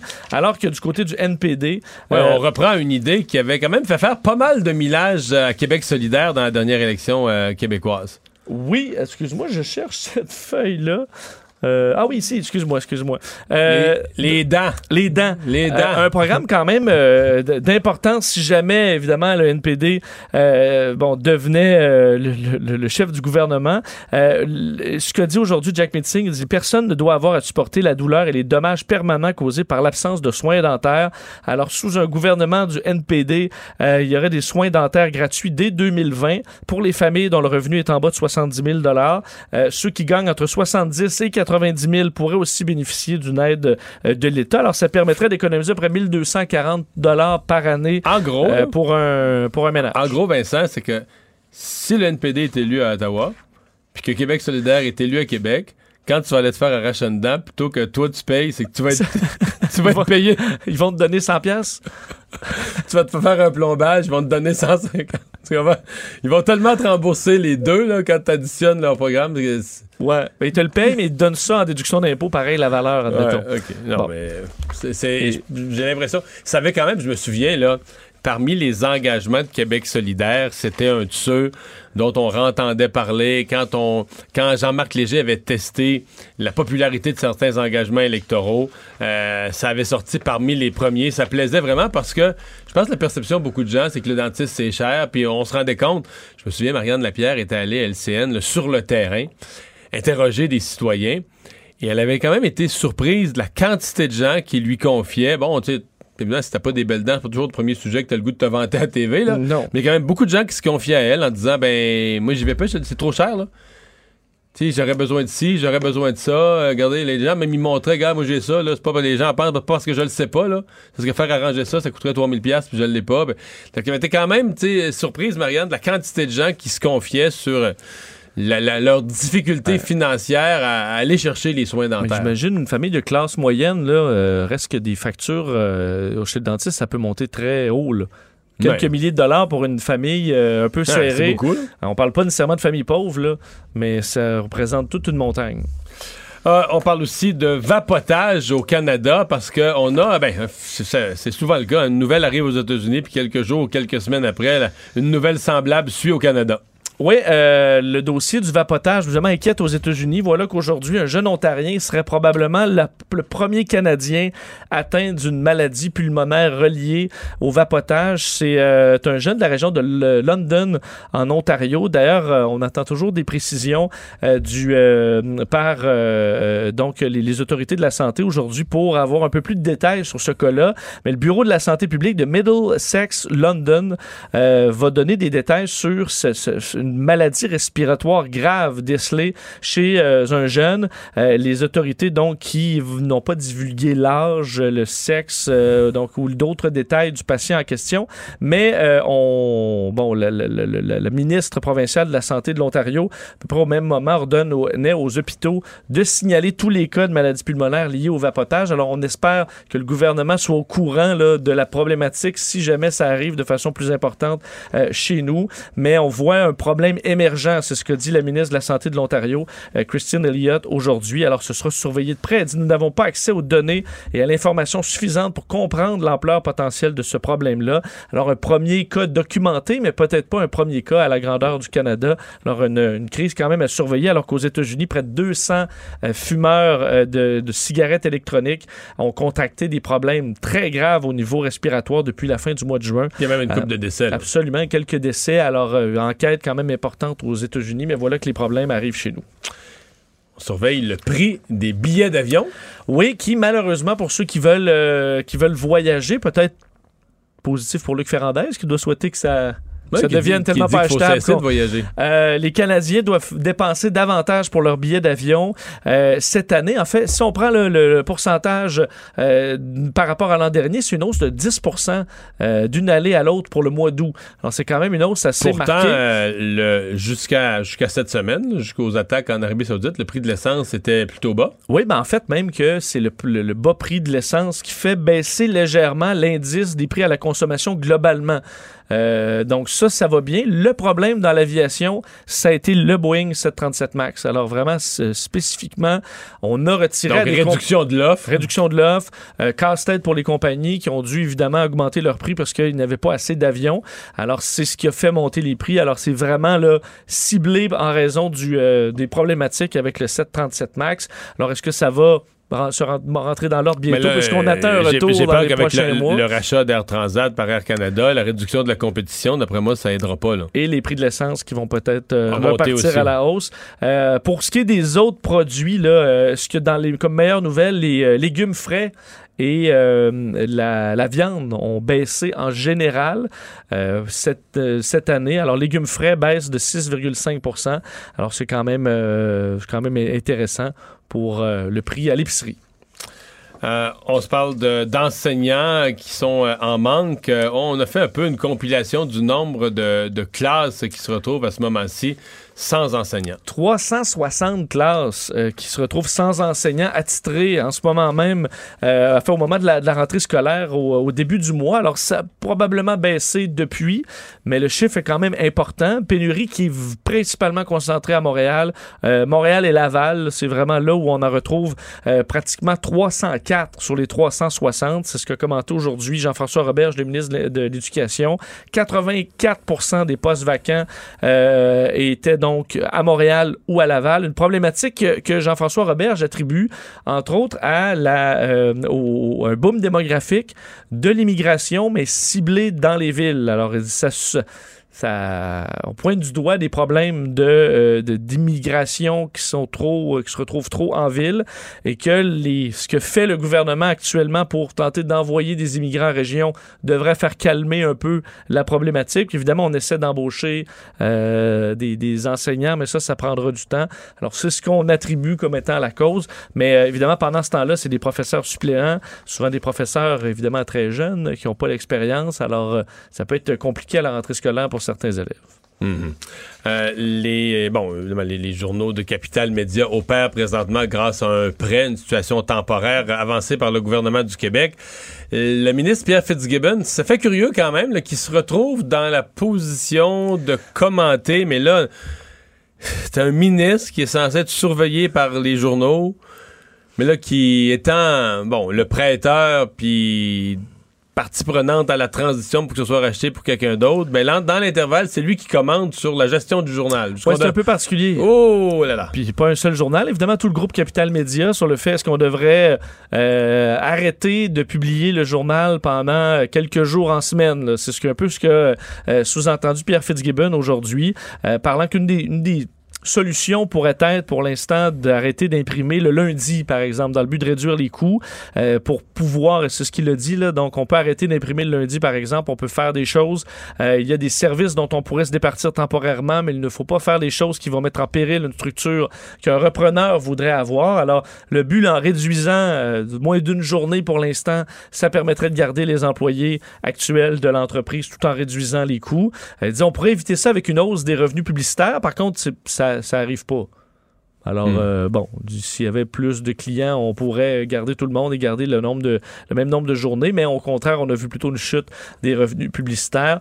Euh, le syndic, euh, dans ce dossier-là, Pierre Bourque, qui doit déposer euh, aujourd'hui une requête pour faire approuver un nouvel échéancier. Alors, ça avance la question des régimes de retraite, évidemment, qui est très sensible chez Groupe Capital Média. Plusieurs employés qui sont, euh, qui sont frustrés de Je la sais pas situation. qui est arrivé. Des fois, il y a tellement de dossiers politiques, j'ai pas le temps de tous les suivre, mais je sais que le Parti québécois euh, proposait, euh, je veux pas me tromper, mais proposait une motion à l'Assemblée nationale pour que Retraite Québec, l'organisme qui est en charge de, la gestion des retraites, puis que Retraite Québec fasse une enquête particulière sur la situation des euh, retraites à Capital Média et sur bon surtout là, quand ça a été transféré là, quand le groupe Power Corporation a transféré il y a quelques années les- ces employés-là à Capital Média a vendu là, contre une bouchée de pain a vendu l'entreprise est-ce qu'ils savaient à ce moment-là qu'ils transféraient un fonds de pension qui était déficitaire qui allait devenir problématique en sachant très bien que c'était peu probable qu'en 2015, 16, 17, 18, l'entreprise allait faire tellement d'argent. tellement d'argent que ça allait non seulement faire vivre l'entreprise, la relancer, mais renflouer la, la dernière décennie de, de trous dans les fonds de pension. là, tu sais. Donc, euh, les, les, je sais que les députés du Parti québécois demandaient ça, mais je ne sais pas où cette affaire-là s'est euh, retrouvée. Mais ça, on va revenir sur euh, cette, euh, ces déclarations faites au, au conseil d'arrondissement à Montréal par le maire Ferrandez. Pour les gens qui n'étaient pas avec nous, on ne rejouera pas l'extrait au complet, mais rappelle-nous un peu la teneur des propos euh, renversants, il faut le dire, de Luc Ferrandez, qui avait l'air, selon les images qu'on voit, qui a l'air d'être en train de répondre à la période de questions euh, aux questions d'un citoyen. Oui, le 6 mai dernier, euh, alors en pleine assemblée du conseil d'arrondissement du plateau Mont-Royal, une semaine avant qu'il soit qu'il quitte carrément, se disant bon, donc on en faisait pas assez pour les changements climatiques et pour protéger l'environnement. Mais questionné par un citoyen, Luc Ferrandez répond que ben, la congestion routière fait partie des solutions, selon lui, pour euh, bon, améliorer la question climatique. Qu'elle est donc créée volontairement en connaissance de cause. En pleine connaissance de cause, alors qu'on rajoute des dos euh, des, euh, des, des, des, bon, des, lumières, des lumières qu'on réduit, qu'on réduit la voie et qu'on veut d'un les, sortir les gens des secteurs problématiques près des écoles et tout ça évidemment, mais qu'ensuite on va se retrouver sur d'autres routes qu'on va ensuite vouloir congestionner dans le but de rendre la vie le plus difficile possible aux, aux automobilistes pour qu'ils changent leurs habitudes un peu en- par la force des choses. Luc Rabouin est candidat de Projet Montréal à la succession de Luc euh, Ferrandez. On lui parle tout de suite. Bonjour, Monsieur Rabouin. Bonjour, M. Dumont. Avec quel niveau d'énergie vous vous dissociez de ces propos horribles? Ben, on- moi, je pense que c'est pas utile euh, d'opposer les automobilistes avec les autres modes de transport. On n'est plus là aujourd'hui. On veut. Ben, en tout cas, on était, là dans, on était là dans votre parti au mois de mai. Exactement. Donc, moi, je me présente. euh, je vous dis c'est quoi ma vision. J'imagine que c'est pour ça que vous euh, m'avez appelé aujourd'hui. Donc, Mais c'est surtout veux- pour dénoncer Luc Ferrandez. Moi, je veux proposer qu'on investisse dans des solutions alternatives. C'est ça que les automobilistes nous demandent. Ils veulent se déplacer de manière efficace et ils n'ont pas le choix de prendre leur auto parce qu'il n'y a pas d'alternative. Donc, ce qu'on veut, c'est proposer des alternatives. Et on a, Projet Montréal a commencé à le faire. hein. On le voit, euh, l'achat de 300 bus hybrides, la nouvelle ligne Express 445 sur Papineau. Donc, on investit dans des solutions alternatives qui vont permettre aux gens qui le peuvent de quitter leur voiture et qui vont libérer de la place pour ceux qui n'ont pas le choix. Allez-vous défaire euh, ça, certaines, avis. les rétrécissements, là, toutes les, les complications comme Luc Ferrandez? Est-ce que vous allez en défaire beaucoup? On va pas en défaire parce que les rétrécissements, là, ça, ça vise pas à, à réduire le nombre d'autos, ça sert à réduire la vitesse des voitures. Donc, souvent, ce qu'on fait, c'est autour des écoles, autour de lieux de fréquentation des, en- des enfants, des parcs, on met des mesures pour ralentir le trafic. Ça n'enlève pas le nombre Ouais, ouais, d'autos. ouais, mais ça- tout le monde est La d'accord. sécurité des enfants, c'est plus Ouais. important. Mais ça, tout le monde est la d'accord avec ça, là. Vous devez être d'accord avec ça. Oui, oui, ça, tout le monde est d'accord. Euh, mais c'est parce que M. Ferrandez parle pas de. Vous me parlez de quelque chose avec lequel tout le monde est d'accord, mais M. Ferrandez parle pas du tout, du tout de ça. Là. Dans ton, euh, dans son, son propos, il dit que c'est fait pour nuire aux automobilistes, pour écœurer les automobilistes. Il est très clair. Il parle pas de sécurité, il parle pas de ralentir. Euh, vous maintenant, là, vous savez que ça a été fait avec pour but d'écœurer les automobilistes et vous allez le maintenir. Il dit c'est ça le but. Il est pas, il est pas, il est pas flou là. Absolument pas. C'est pas ça le but. Les Ben oui, il le dit. Là, vous pensez qu'il a menti? Écoutez, le but des mesures d'apaisement de circulation, c'est pour assurer la sécurité des gens. Et euh, c'est tout. C'est ça le vrai objectif derrière les mesures d'apaisement. C'est les mesures qui sont proposées par la Direction de santé publique de Montréal depuis des années. On dit qu'il faut ralentir les voitures où il y a les lieux de fréquentation Ouais. des enfants. Vous allez sûrement être d'accord avec ça. C'est à ça que ça sert. Euh, Qu'on roule euh, 30 km heure sur les rues, euh, ça me semble assez euh, normal. Parce que Je parle de- euh, je parle- d'une chose, vous me parlez d'autres choses. Moi, je vous parle d'un ensemble de Vous mesures. parlez des mesures d'apaisement, de rétribution. Non, non, puis des, puis, puis des, sens, des sens uniques de tout. Le maire Ferrandez, il- vous l'avez entendu l'extrait?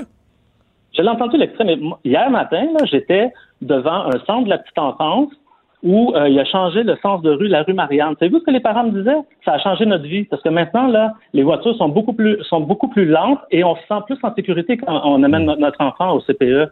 Donc, euh, je je sais pas, il me semble mais que juste- c'est une bonne idée quand les parents disent ça. Ben, juste spécifier, monsieur, monsieur Rabouin, dans, dans l'extrait euh, qu'on a fait entendre quelques fois dans, dans l'émission, oui, euh, on Mhm. parle de- autour des écoles et des parcs, mais il dit, ensuite, ces voitures-là vont se déplacer vers d'autres routes, donc des routes où il n'y a pas nécessairement une école. Il dit, ensuite, ces routes-là, ben, on va poursuivre pour les ralentir, puis si Pour ça les congestionner. Il dit pour, les congestionner. Et si ça fonctionne pas avec des dos down, avec des lumières, ben, on va, on va, on va continuer. Mais là, on, on comprend que là, vous- la, la question sécuritaire, on est tous d'accord, mais c'est qu'ensuite, on les dévie vers des routes où euh, il n'y a pas nécessairement d'école, mais on veut les ralentir aussi. Donc, il y a des endroits loin des écoles, loin des parcs, où Luc Ferrandez a, voulu ralentir les voitures. Ça, c'est clair, ça me semble clair dans son propos.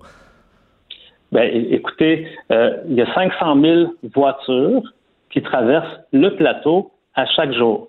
Donc, c'est normal que les gens qui habitent dans ces quartiers-là sur les rues résidentielles, comme je vous dis, qu'on essaie de préserver un minimum de sécurité et de quiétude et de qualité de vie dans les quartiers et qu'on essaie de diriger les voitures vers les grandes artères dont la fonction est d'accueillir la circulation de transit.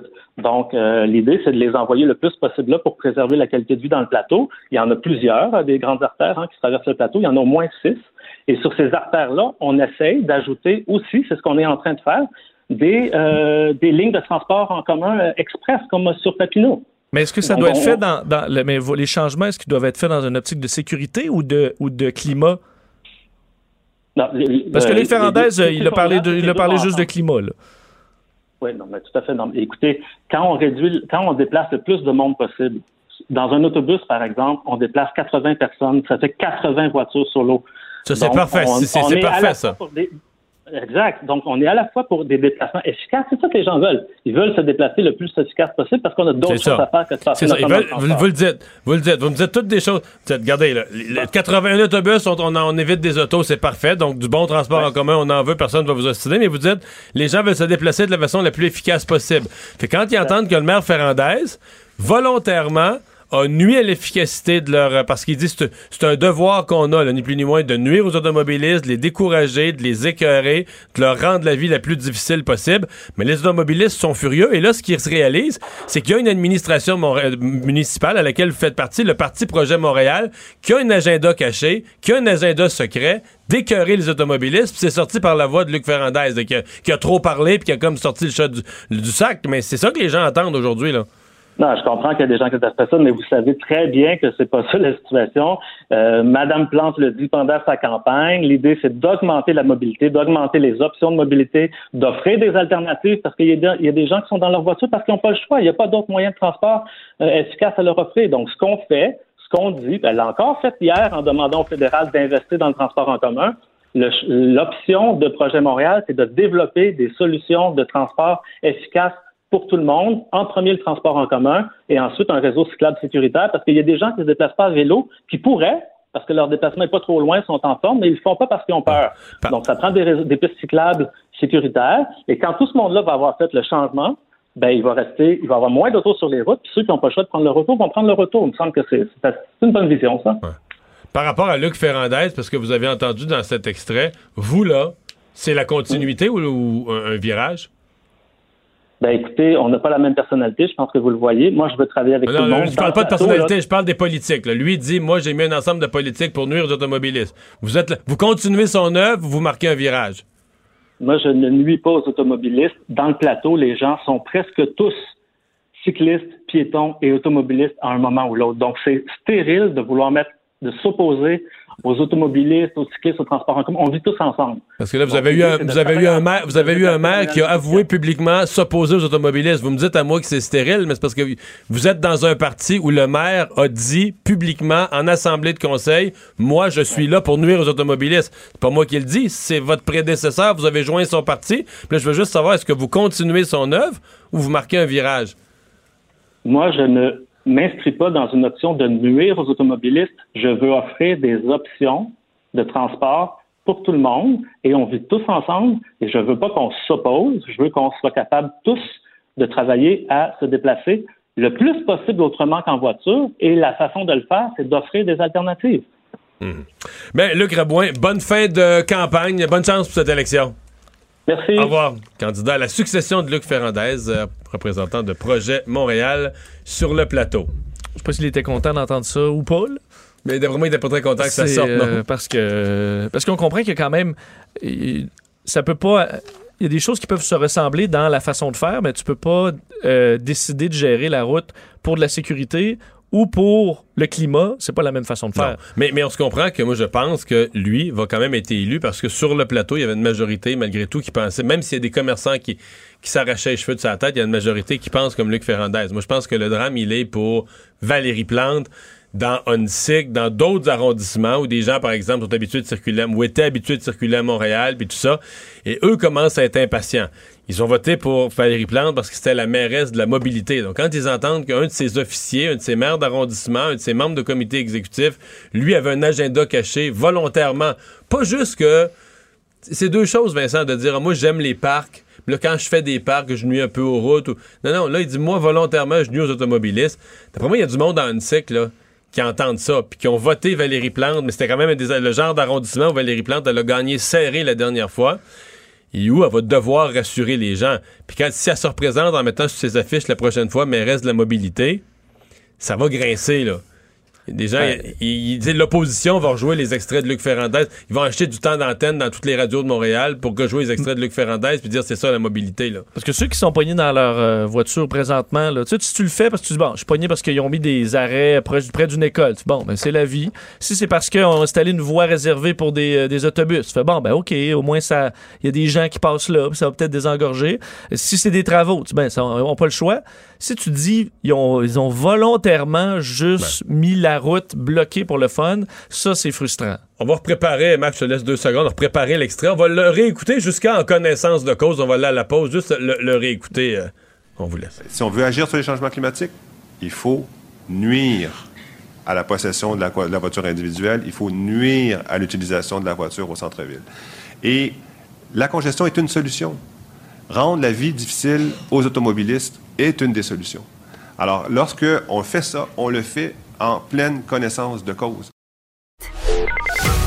Le retour de Mario Dumont. Joignez-vous à la discussion. Appelez ou textez 187 Cube Radio. 1877 827 2346. Et c'est notre chronique politique, Gilles Barry, qui est là aujourd'hui. Bonjour, Gilles. Salut Mario, Hey, ça va bien? une- Oui, oui. euh, Rentrée parlementaire euh, hier à Québec. Tu veux comment en profiter pour, euh, d'ici, d'ici Noël, là, durant l'automne? Ouais. Qu'est-ce qui, va, qu'est-ce Ben- qui va marquer le Québec? Qu'est-ce qu'il faut surveiller? Deux choses, Mario. Les deux plus importants, les autres sont pas par ordre chronologique. D'abord, l'impact de la prochaine élection fédérale. Le résultat va avoir définitivement une influence sur le cours des choses au Québec. Parce que, euh, veut dire, euh, François Legault, euh, la campagne électorale fédérale démarre. François Legault dit à ses troupes, on s'en mêle pas, là, du point de vue partisan, personne ne s'implique avec personne, mais, lui, là. Lui, il a posé des bonnes questions. Hey, t'as-tu pensé? Il a Il, mis- il est- il est comme Napoléon. On met, on pose des questions, on s'assoit sur le fauteuil et on voit et on attend. Alors c'est ça qu'il fait. Alors ça, ça pourrait être intéressant. Et de toute façon, moi, je reviens à mon édito de la semaine passée. Le paradoxe québécois, on s'en va vers ça. Les sondages le démontrent. Ça va être un gouvernement libéral majoritaire. Puis la grosse majorité, Justin Trudeau va venir la chercher au Québec. Toi, tu penses que malgré la loi 21, un peu comme Richard Martineau l'écrit ce matin, les gens vont avoir voté pour la CAQ, fait voter une loi sur la laïcité, puis à Ottawa, ils vont voter pour quelqu'un qui va la contester? C'est dans nos gènes, Mario. Depuis Trudeau et Tipoel, comme il disait, Tipoel à Québec, puis Trudeau à Ottawa, Chrétien à Ottawa, puis Lucien à Québec. Alors, c'est la même chose. Toi, tu penses qu'on leur fait? Je suis convaincu qu'on le fait. Et la grosse majorité libérale fédérale, c'est au Québec. Je te le dis, Mario, et au minimum un condé du NPD, mais de la façon que les choses sont parties, je pense qu'il n'en restera pas. Alors, je suis allé dans Berthier hier, j'ai été dans des... J'avais une rencontre... Un comté que tu connais bien, que tu as très, très bien. représenté un bout de temps à l'Assemblée. Et je dirais, si j'avais à parier, je pense que Ruth a plus de chances que euh, le député euh, du NPD euh, en ville. Ah oui? Alors, moi, j'ai plus... Ruth-Hélène Brosseau. a plus de Elle est appréciée. Elle est très Mais- appréciée. mais t'as pas peur- partait tellement de loin. M'a- dire, dire une phrase là, de porte à porte. Ouais. Vous, là, on vous aime bien. Mais... Mais votre parti, Mais, je te dis- avant, d'entendre ça, là. Je sais. Mais Mario, je te dis pas qu'elle va rester. Je te dis que s'il y a un comté qui demeure, qui pourrait rester pour l'NPD, parce que les gens, dans ces- dans- c'est un comté où on vote pour la personne. Donc, le 5-6% de différence, là, elle peut aller le chercher avec sa propre Mais notoriété. il faut que le NPD remonte un peu. Ah ouais, là, c'est mal parti. Je peux te Et dire là, ils sont bas en tabac. Alors, le deuxième dossier, Oui. Mario, c'est la scène internationale.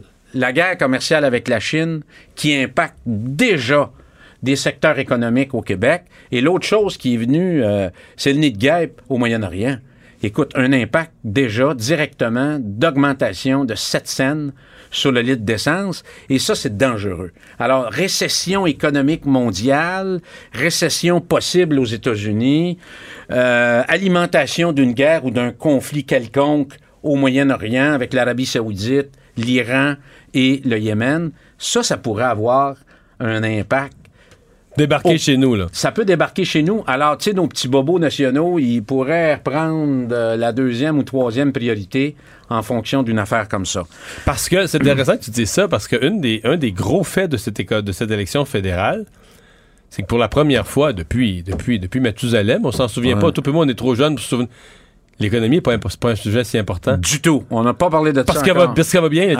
l'emploi- En fait, d'ab- d'abord, l'économie, c'est beaucoup l'emploi. Ouais. Tu sais, quand les gens n'ont pas d'emploi, pas de paye qui rentre à la maison, là, ça, l'économie devient le sujet numéro un, là, quand il n'y a pas de paye qui rentre à la maison. Or là, l'emploi va bien. Au Québec, c'est le plein emploi. Donc, rarement une, une élection. Je dis pas que l'économie a aucune importance, mais rarement elle aura eu aussi peu d'importance. Exactement. La question Et je te dirais même que les gens sont, parlent plus positivement du bilan libéral que du chef. Si les conservateurs avaient eu un chef qui avait de l'envergure, à mes yeux, tu sais, ils ont comme classé ça en disant bon, ben là, c'est deux, deux mandats de fil, on va y aller, on met pas d'importance là-dessus.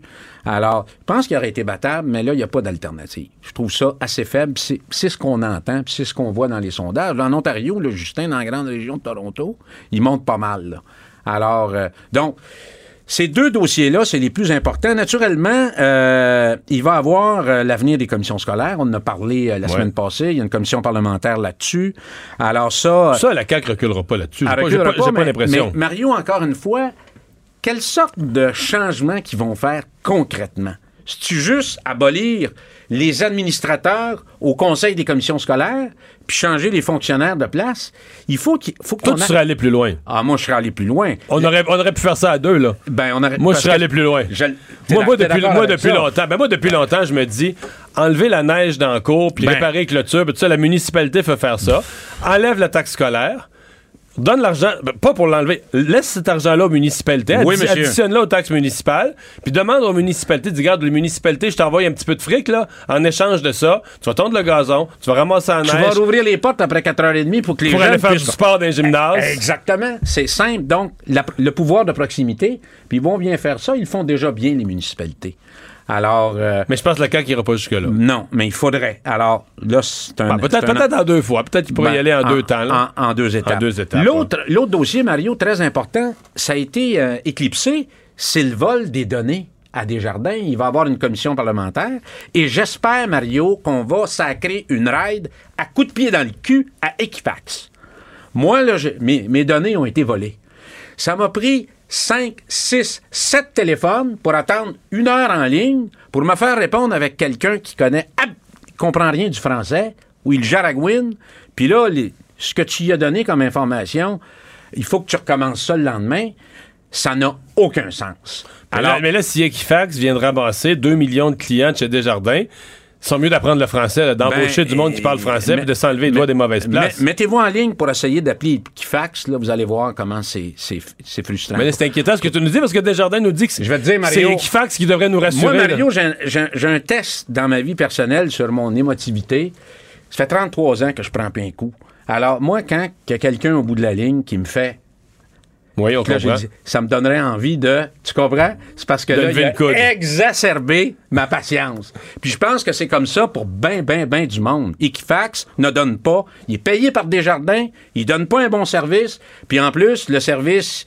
Le français, là, c'est incompréhensible. Ils comprennent pas le français, les gens qui répondent au téléphone. Et c'est drôle parce que cette semaine, j'ai j'ai ramassé un article du New York Times en première page sur leur site web. Ils dénonçaient les services d'Equifax aux États-Unis en disant que le gouvernement devrait réglementer ça parce que ça n'avait pas de bon sens. Une entreprise multinationale Puis comme nous, ça. Desjardins fait voler nos données, puis tout le, le sauvetage de ça repose sur Equifax. Exactement.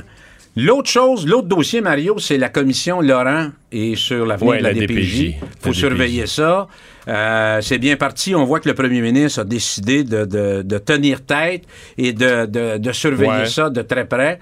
Alors, encore une fois, il y a un gros débat à faire euh, à ce niveau-là. L'autre chose, Mario, je ne vais pas me prononcer aujourd'hui, mais on va avoir du fun, la réforme du mode de scrutin. Il faut en parler. Euh, moi, j'ai une position qui est très arrêtée là-dessus. Et euh, c'est un enjeu très important. Et je vais t'expliquer, parce que moi, j'ai été au cœur de deux référendums au Québec. On essaie toujours, à travers un référendum, de trouver une réponse claire à une question très complexe. C'est vrai. T'en as ouais, vécu ouais, un. ouais, ouais, T'en as vécu un. Alors, faudrait reparler de ça. Puis là, il va y avoir d'autres dossiers. Le leadership au Parti libéral. Ça, ça va Hein? arriver tout de suite après le fédéral. Alors, ça, c'est intéressant. Puis la course au PQ. Là, il y a un congrès à l'automne. Ouais. Puis là, il faut qu'il. Là, mon impression, c'est qu'il y a rien que Sylvain Gaudreau qui se pointe. Là, Là, Mario, on va, on va en reparler du PQ. Ouais, il ne manquera pas de sujet. T'es déjà en train de faire toute notre, notre ordre du jour de l'automne. Hey, salut, Gilles. Merci, Mario. Merci Une bonne beaucoup. journée. Bye bye. Le retour de Mario Dumont, l'analyste politique le plus connu au Québec. Cube Radio. Autrement dit. Et il y a Simone Fortin qui s'est jointe à nous. Bonjour. Allô, avec tes recommandations, qu'est-ce qu'il faut regarder cette semaine? Ouais. Et on commence avec une série Netflix. Oui, c'est euh, une série euh, très lourde. C'est pas facile à écouter. Euh, c'est une série qui s'appelle Unbelievable. C'est, euh, ça s'inspire d'une histoire vraie, en fait, un cas réel, comme d'habitude, un true crime. Euh, c'est une, une jeune fille qui se, fait violer dans son appartement, qui rapporte le crime et rapidement, les détectives la croient pas vraiment parce qu'elle a un passé trouble et puis ils croient pas. Ils pensent qu'elle a, qu'elle a menti pour avoir de l'attention. Donc son histoire est un peu oubliée. Puis trois ans plus tard, il y a une autre fille vraiment plus loin. Le cas se passait à Washington, au Colorado, une autre fille qui se fait, euh, qui se fait attaquer de la même façon. Ça prend vraiment beaucoup de temps euh, aux enquêteurs de faire le lien. Donc c'est super frustrant, euh, triste, difficile à regarder, mais c'est super bien fait dans le sens qu'on voit vraiment les, ben, les deux côtés, euh, la prosecution, le, la- le côté aussi de la défense, les, les deux différentes approches de deux types d'enquêteurs aussi, euh, les comment les deux femmes euh, sont prises au sérieux de façon différente aussi. Donc c'est vraiment, euh, c'est pas quelque chose que tu que écoutes dans une soirée là, pour avoir du fun. là. Je- Moi c'est quelque chose que j'aime mieux. Combien prendre mon d'é- temps. d'é- combien d'épisodes? Combien de temps? C'est huit épisodes quand même. Donc, huit épisodes heure? d'une heure. Ouais. Puis Ça peut être assez difficile. Moi, après un, là, je suis comme, bah, je vais écouter un, un dessin animé pour me, me changer les idées parce que c'est, ouais, c'est un peu déprimant. Bon. Mais Et c'est bon. après ça, c'est deux films? Deux films au cinéma. Euh, ouais, parce que dans le fond, euh, j'ai personnellement, là, dans les trucs à louer ces temps-ci, il y a rien qui m'intéressait vraiment, mais au cinéma, il y en a deux qui sortent du lot, puis c'est deux trucs vraiment différents. Ben, le premier, on comprend, là, avec Brad Ben Pitt. Oui, Brad Pitt. Ouais, mais les images, on en fait, j'étais très curieux d'en entendre Ouais. les détails de ce film-là parce que j'ai juste vu quelques images puis ça avait l'air quand même très hot. Ça a l'air vraiment, vraiment beau. Euh, ben, D'ailleurs, c'est le même directeur photo qui avait fait Interstellar, euh, mais aussi Dunkirk et aussi Her. Comme c'est trois films vraiment différents, mais trois films vraiment, vraiment beaux visuellement. C'est sûr que les trucs qui se déroulent dans l'espace, parce que c'est un, film qui se déroule en partie dans l'espace. Il y a vraiment la possibilité de- d'explorer des, images, des mouvements de caméra, des trucs qu'on voit jamais. Mais cela, ça me semble vraiment, vraiment spécial, d'où l'importance euh, d'aller le voir au cinéma pour vraiment avoir le- l'expérience. euh, Ça raconte quoi? Ouais, c'est ça. alors, euh, Brad Pitt, euh, il joue dans le fond un astronaute que son père, qui est joué par Tommy Lee Jones, il y a 30 ans, il a disparu dans une mission pour sauver la planète. Il avait spoté quelque chose, là, puis là, en tout cas, Là, il, il a retrouve pas son père flottant dans l'espace. Mais là, c'est ça. Là, déjà, ça fait, ça fait penser à Interstellar. Mais il va, dans le fond, euh, ré- revisiter les, ce que son père cherchait. Euh, il va il se promène en un vaisseau peu- spatial, puis je vois quelque chose d'orange, là. c'est papa! C'est- papa! On espère que ça va pas finir comme ça. En même temps, on espère aussi qu'il va retrouver son père. Mais ouais, non, mais c'est plus sérieux que ça. ça, ça me semble plus sérieux. Excuse-nous, euh, Simone. Ben non, ça va bien, on correct. t'écoute. C'est bien correct. Ben c'est c'est ça, dans le fond, c'est un film qui est très euh, qui est très lent. Ça va pas être drôle, là. on va pas être crampé tout le long. C'est un, un film qui prend vraiment son temps, mais en même temps, Brad Pitt fait de la narration, comme ça tu peux comprendre ce qui se passe parce que des fois, ben on n'est pas astronaute, les trucs euh, d'astronaute, c'est dur à comprendre. Mais même si c'est une, une fausse histoire, Mhm. ça semble être très réaliste. Oui. Contrairement à d'autres films qu'on a vus. Oui, euh, il y a des gens qui disent que c'est le film le plus réaliste euh, d'un point de vue de- du travail d'un astronaute là, et de, de voyage dans l'espace depuis 2001, l'Odyssée de l'espace. Que ça avait été vraiment euh, reconnu parce que, ben, dans le fond, dans l'espace, il n'y a pas de bruit. Puis là, souvent, dans les films, genre Star Wars, ben, là, les vaisseaux font du bruit, mais ça, c'est pas Ouais. réaliste. Donc, euh, oui, euh, Ad Astra, on n'a même pas encore dit le nom du film, mais ça s'appelle Ad Astra. Euh, ça sort vendredi. Puis oui, c'est c'est ça. Il paraît que c'est super, super réaliste. Ce qui peut des fois être un peu. euh, ben ouais, un peu lent. Des fois, ils ont des trucs à remplir. C'est plate. Je sais que le deuxième film dont tu veux nous parler, il y a des gens qui le voyaient comme suspect parce que c'est risqué de faire un film quand il y a déjà eu une série très appréciée, là, de, de nombreux épisodes, de nombreuses saisons. Ouais. C'est très risqué. Euh, à date, on dirait que ça n'a jamais vraiment fonctionné, mais là, c'est peut-être euh, la L'exception. première fois. L'exception à la règle. À date, les critiques sont super, super bonnes. Euh, dans le fond, c'est le film sur la série Downton Abbey qui avait duré six saisons. C'est vraiment le classique, euh, un film euh, d'époque. là. C'est la famille Crowley, qui est une famille de, super riche en Angleterre, qui, euh, dans le fond, tu vois les, le côté le upstairs et le downstairs, donc les riches et le, le staff, dans le fond, les gens qui travaillent pour eux. Et la série, c'était vraiment ça, là, des, des drames de oh mon Dieu, quelqu'un vient visiter, puis on n'est pas les, on n'a pas les bonnes fourchettes. Là. C'était vraiment, mais ça donne, c'est super bon, c'est vraiment bon comme émission.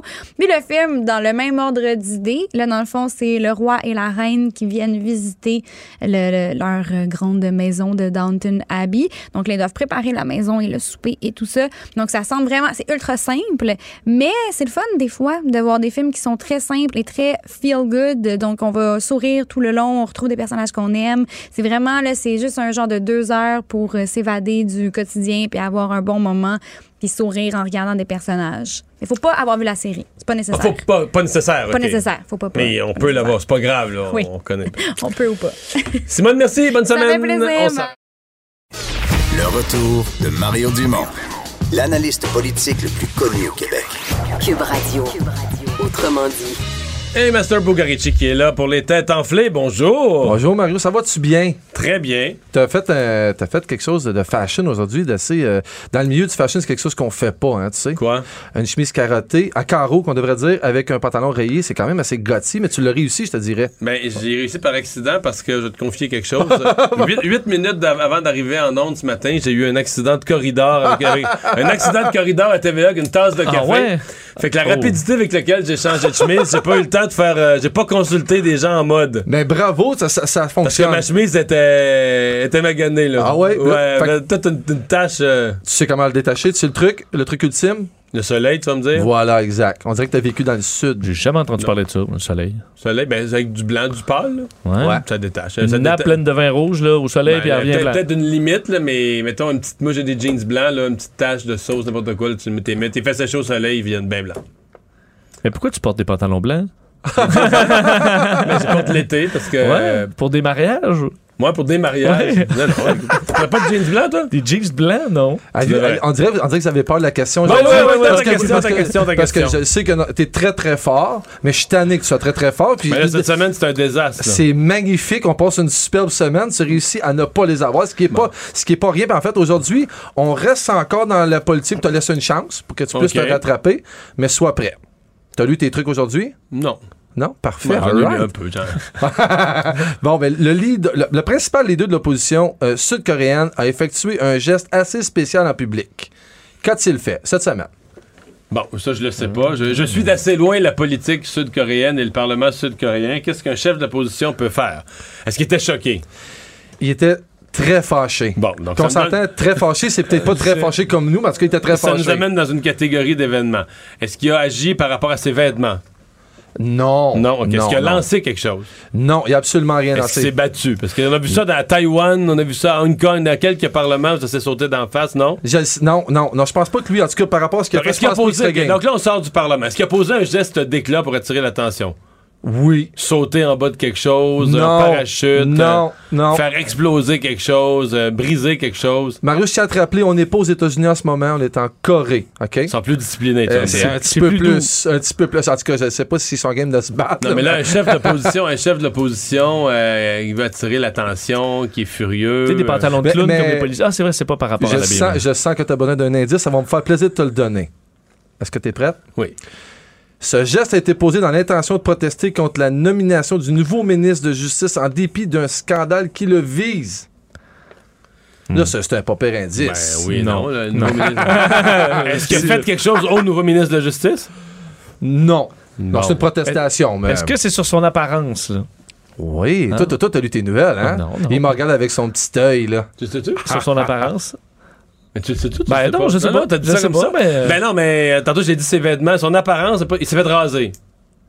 Ah, si on est à 50-50, en fait, il, ouais, on Il s'est fait, il s'est raser ouais. la moitié de la tête, c'est quoi ça? En, en fait, en fait, comme geste de protestation, ça me fait rire parce que dans la nouvelle, ils disent il est, il est arrivé devant la Maison Bleue, il était très fâché, il avait un air très sévère. Alors, pour protester, il s'est rasé la tête lui-même. C'était ça sa protestation. Eh. On s'entend-tu que ça proteste pas aussi fort que ça proteste ici, mais il paraît que c'est un geste qui est posé à l'occasion. C'est déjà arrivé que les gens ont fait Peut-être ça. c'est le coup d'éclat qu'Andrew Scheer devrait faire pour durant la campagne pour tirer l'attention et prouver qu'il est vraiment furieux contre ce que fait Justin Trudeau. Imagines-tu si c'était Jagmeet qui faisait un geste comme ça? Ouais, euh, ça, Oh! En, en espérant ce soir qu'à 17h, évidemment, tu sais qu'on va être là, puis on est bien craqué, qu'on va être meilleur que tu l'étais aujourd'hui, parce que t'as encore pas. En tout cas, tu l'as eu, mais semi. Semi-eu. 17h, les têtes enflées. Le retour de Mario Dumont, l'analyste politique le plus connu au Québec. Cube Radio. Autrement dit. Le buzz de Vincent Dessureau. Et dans le boss d'aujourd'hui, Vincent, tu nous parles des avocats qui sont plus résistants? Oui, euh, j'ai une bonne nouvelle environnementale, alors qu'on est Ouais. toujours dans le, dans le grand négatif hein, euh, Ouais. vers la fin du monde. Mais euh, on pourrait peut-être retarder ça un peu parce que, euh, tu sais que chez les milléniaux, là, euh, on tripe sur les avocats. Là. C'est pas pour longtemps parce qu'il faut plus importer rien. Ben, si on n'en cultive pas ici, on n'en mangera plus. On mangeait des pétates. Oui, des, Bon. des- des navets. des navets. Navets, euh, ça pousse très bien ici, ça se conserve. Bon, euh, exact, mais contrairement à l'avocat, parce que l'avocat trop mou, trop dur, il est dégueulasse. Bon, C'est pas facile, l'avocat. Moi, les restaurants, là, qui ont des caisses d'avocats parfaites, pour faire, mettons, des Pokéballs là, du matin au soir. Je sais pas comment ils font. Tu sais pas où ils Pour avoir toujours du bel avocat tout le temps, là, tout le temps, toute la journée. C'est une ou- gestion de tous les instants. Je sais pas. Anyway, Ouais. oui, bon, continue. parce que euh, aux États-Unis, dans les, euh, les magasins Kroger, euh, qui a 2800 magasins à travers les États-Unis, on va commencer à déployer de nouveaux avocats qui sont euh, dans un, une- qui ont une protection euh, super mince, euh, inodore, incolore, euh, sans saveur. C'est une espèce de poudre mélangée avec de l'eau qu'on qu'on, euh, vaporise sur les légumes et ça permet de les, de les garder euh, dans bon bon état deux fois plus longtemps. Ah oui. Euh, et euh, on va euh, tout de suite après les avocats, ce sera les asperges et les limes euh, qui seront euh, qui auront le même traitement. Euh, L'objectif étant d'éliminer évidemment du gaspillage qui est immense dans chez, chez les fruits et légumes en général et surtout pour les légumes et fruits qui sont particulièrement fragiles. Alors euh, c'est le cas des asperges, on se l'imagine. Et euh, c'est des bon beaucoup de travail qui mène à ça entre autres la compagnie qui s'appelle Appeal et qui travaille depuis sept ans sur ce, ce- cette cette espèce d'enveloppe miraculeuse qui a réussi à obtenir 110 millions de dollars d'investissement de différentes compagnies, dont la fondation de Bill et Melinda Gates. Euh, alors, on veut éliminer euh, une grande partie de ces légumes flétris qu'on jette au vidange euh, d'ici 2025 grâce à cette nouvelle Ben. technologie, alors qu'on va commencer à envoyer, qui est d'ailleurs approuvé par la FDA. Alors, c'est une bonne nouvelle. Qu'est-ce que tu avais à me dire sur les gros propriétaires de chiens? Juste te dire, parce que les, euh, les propriétaires de chiens, selon l'Université de, de Copenhague, plus le propriétaire est gros, plus son chien sera gros.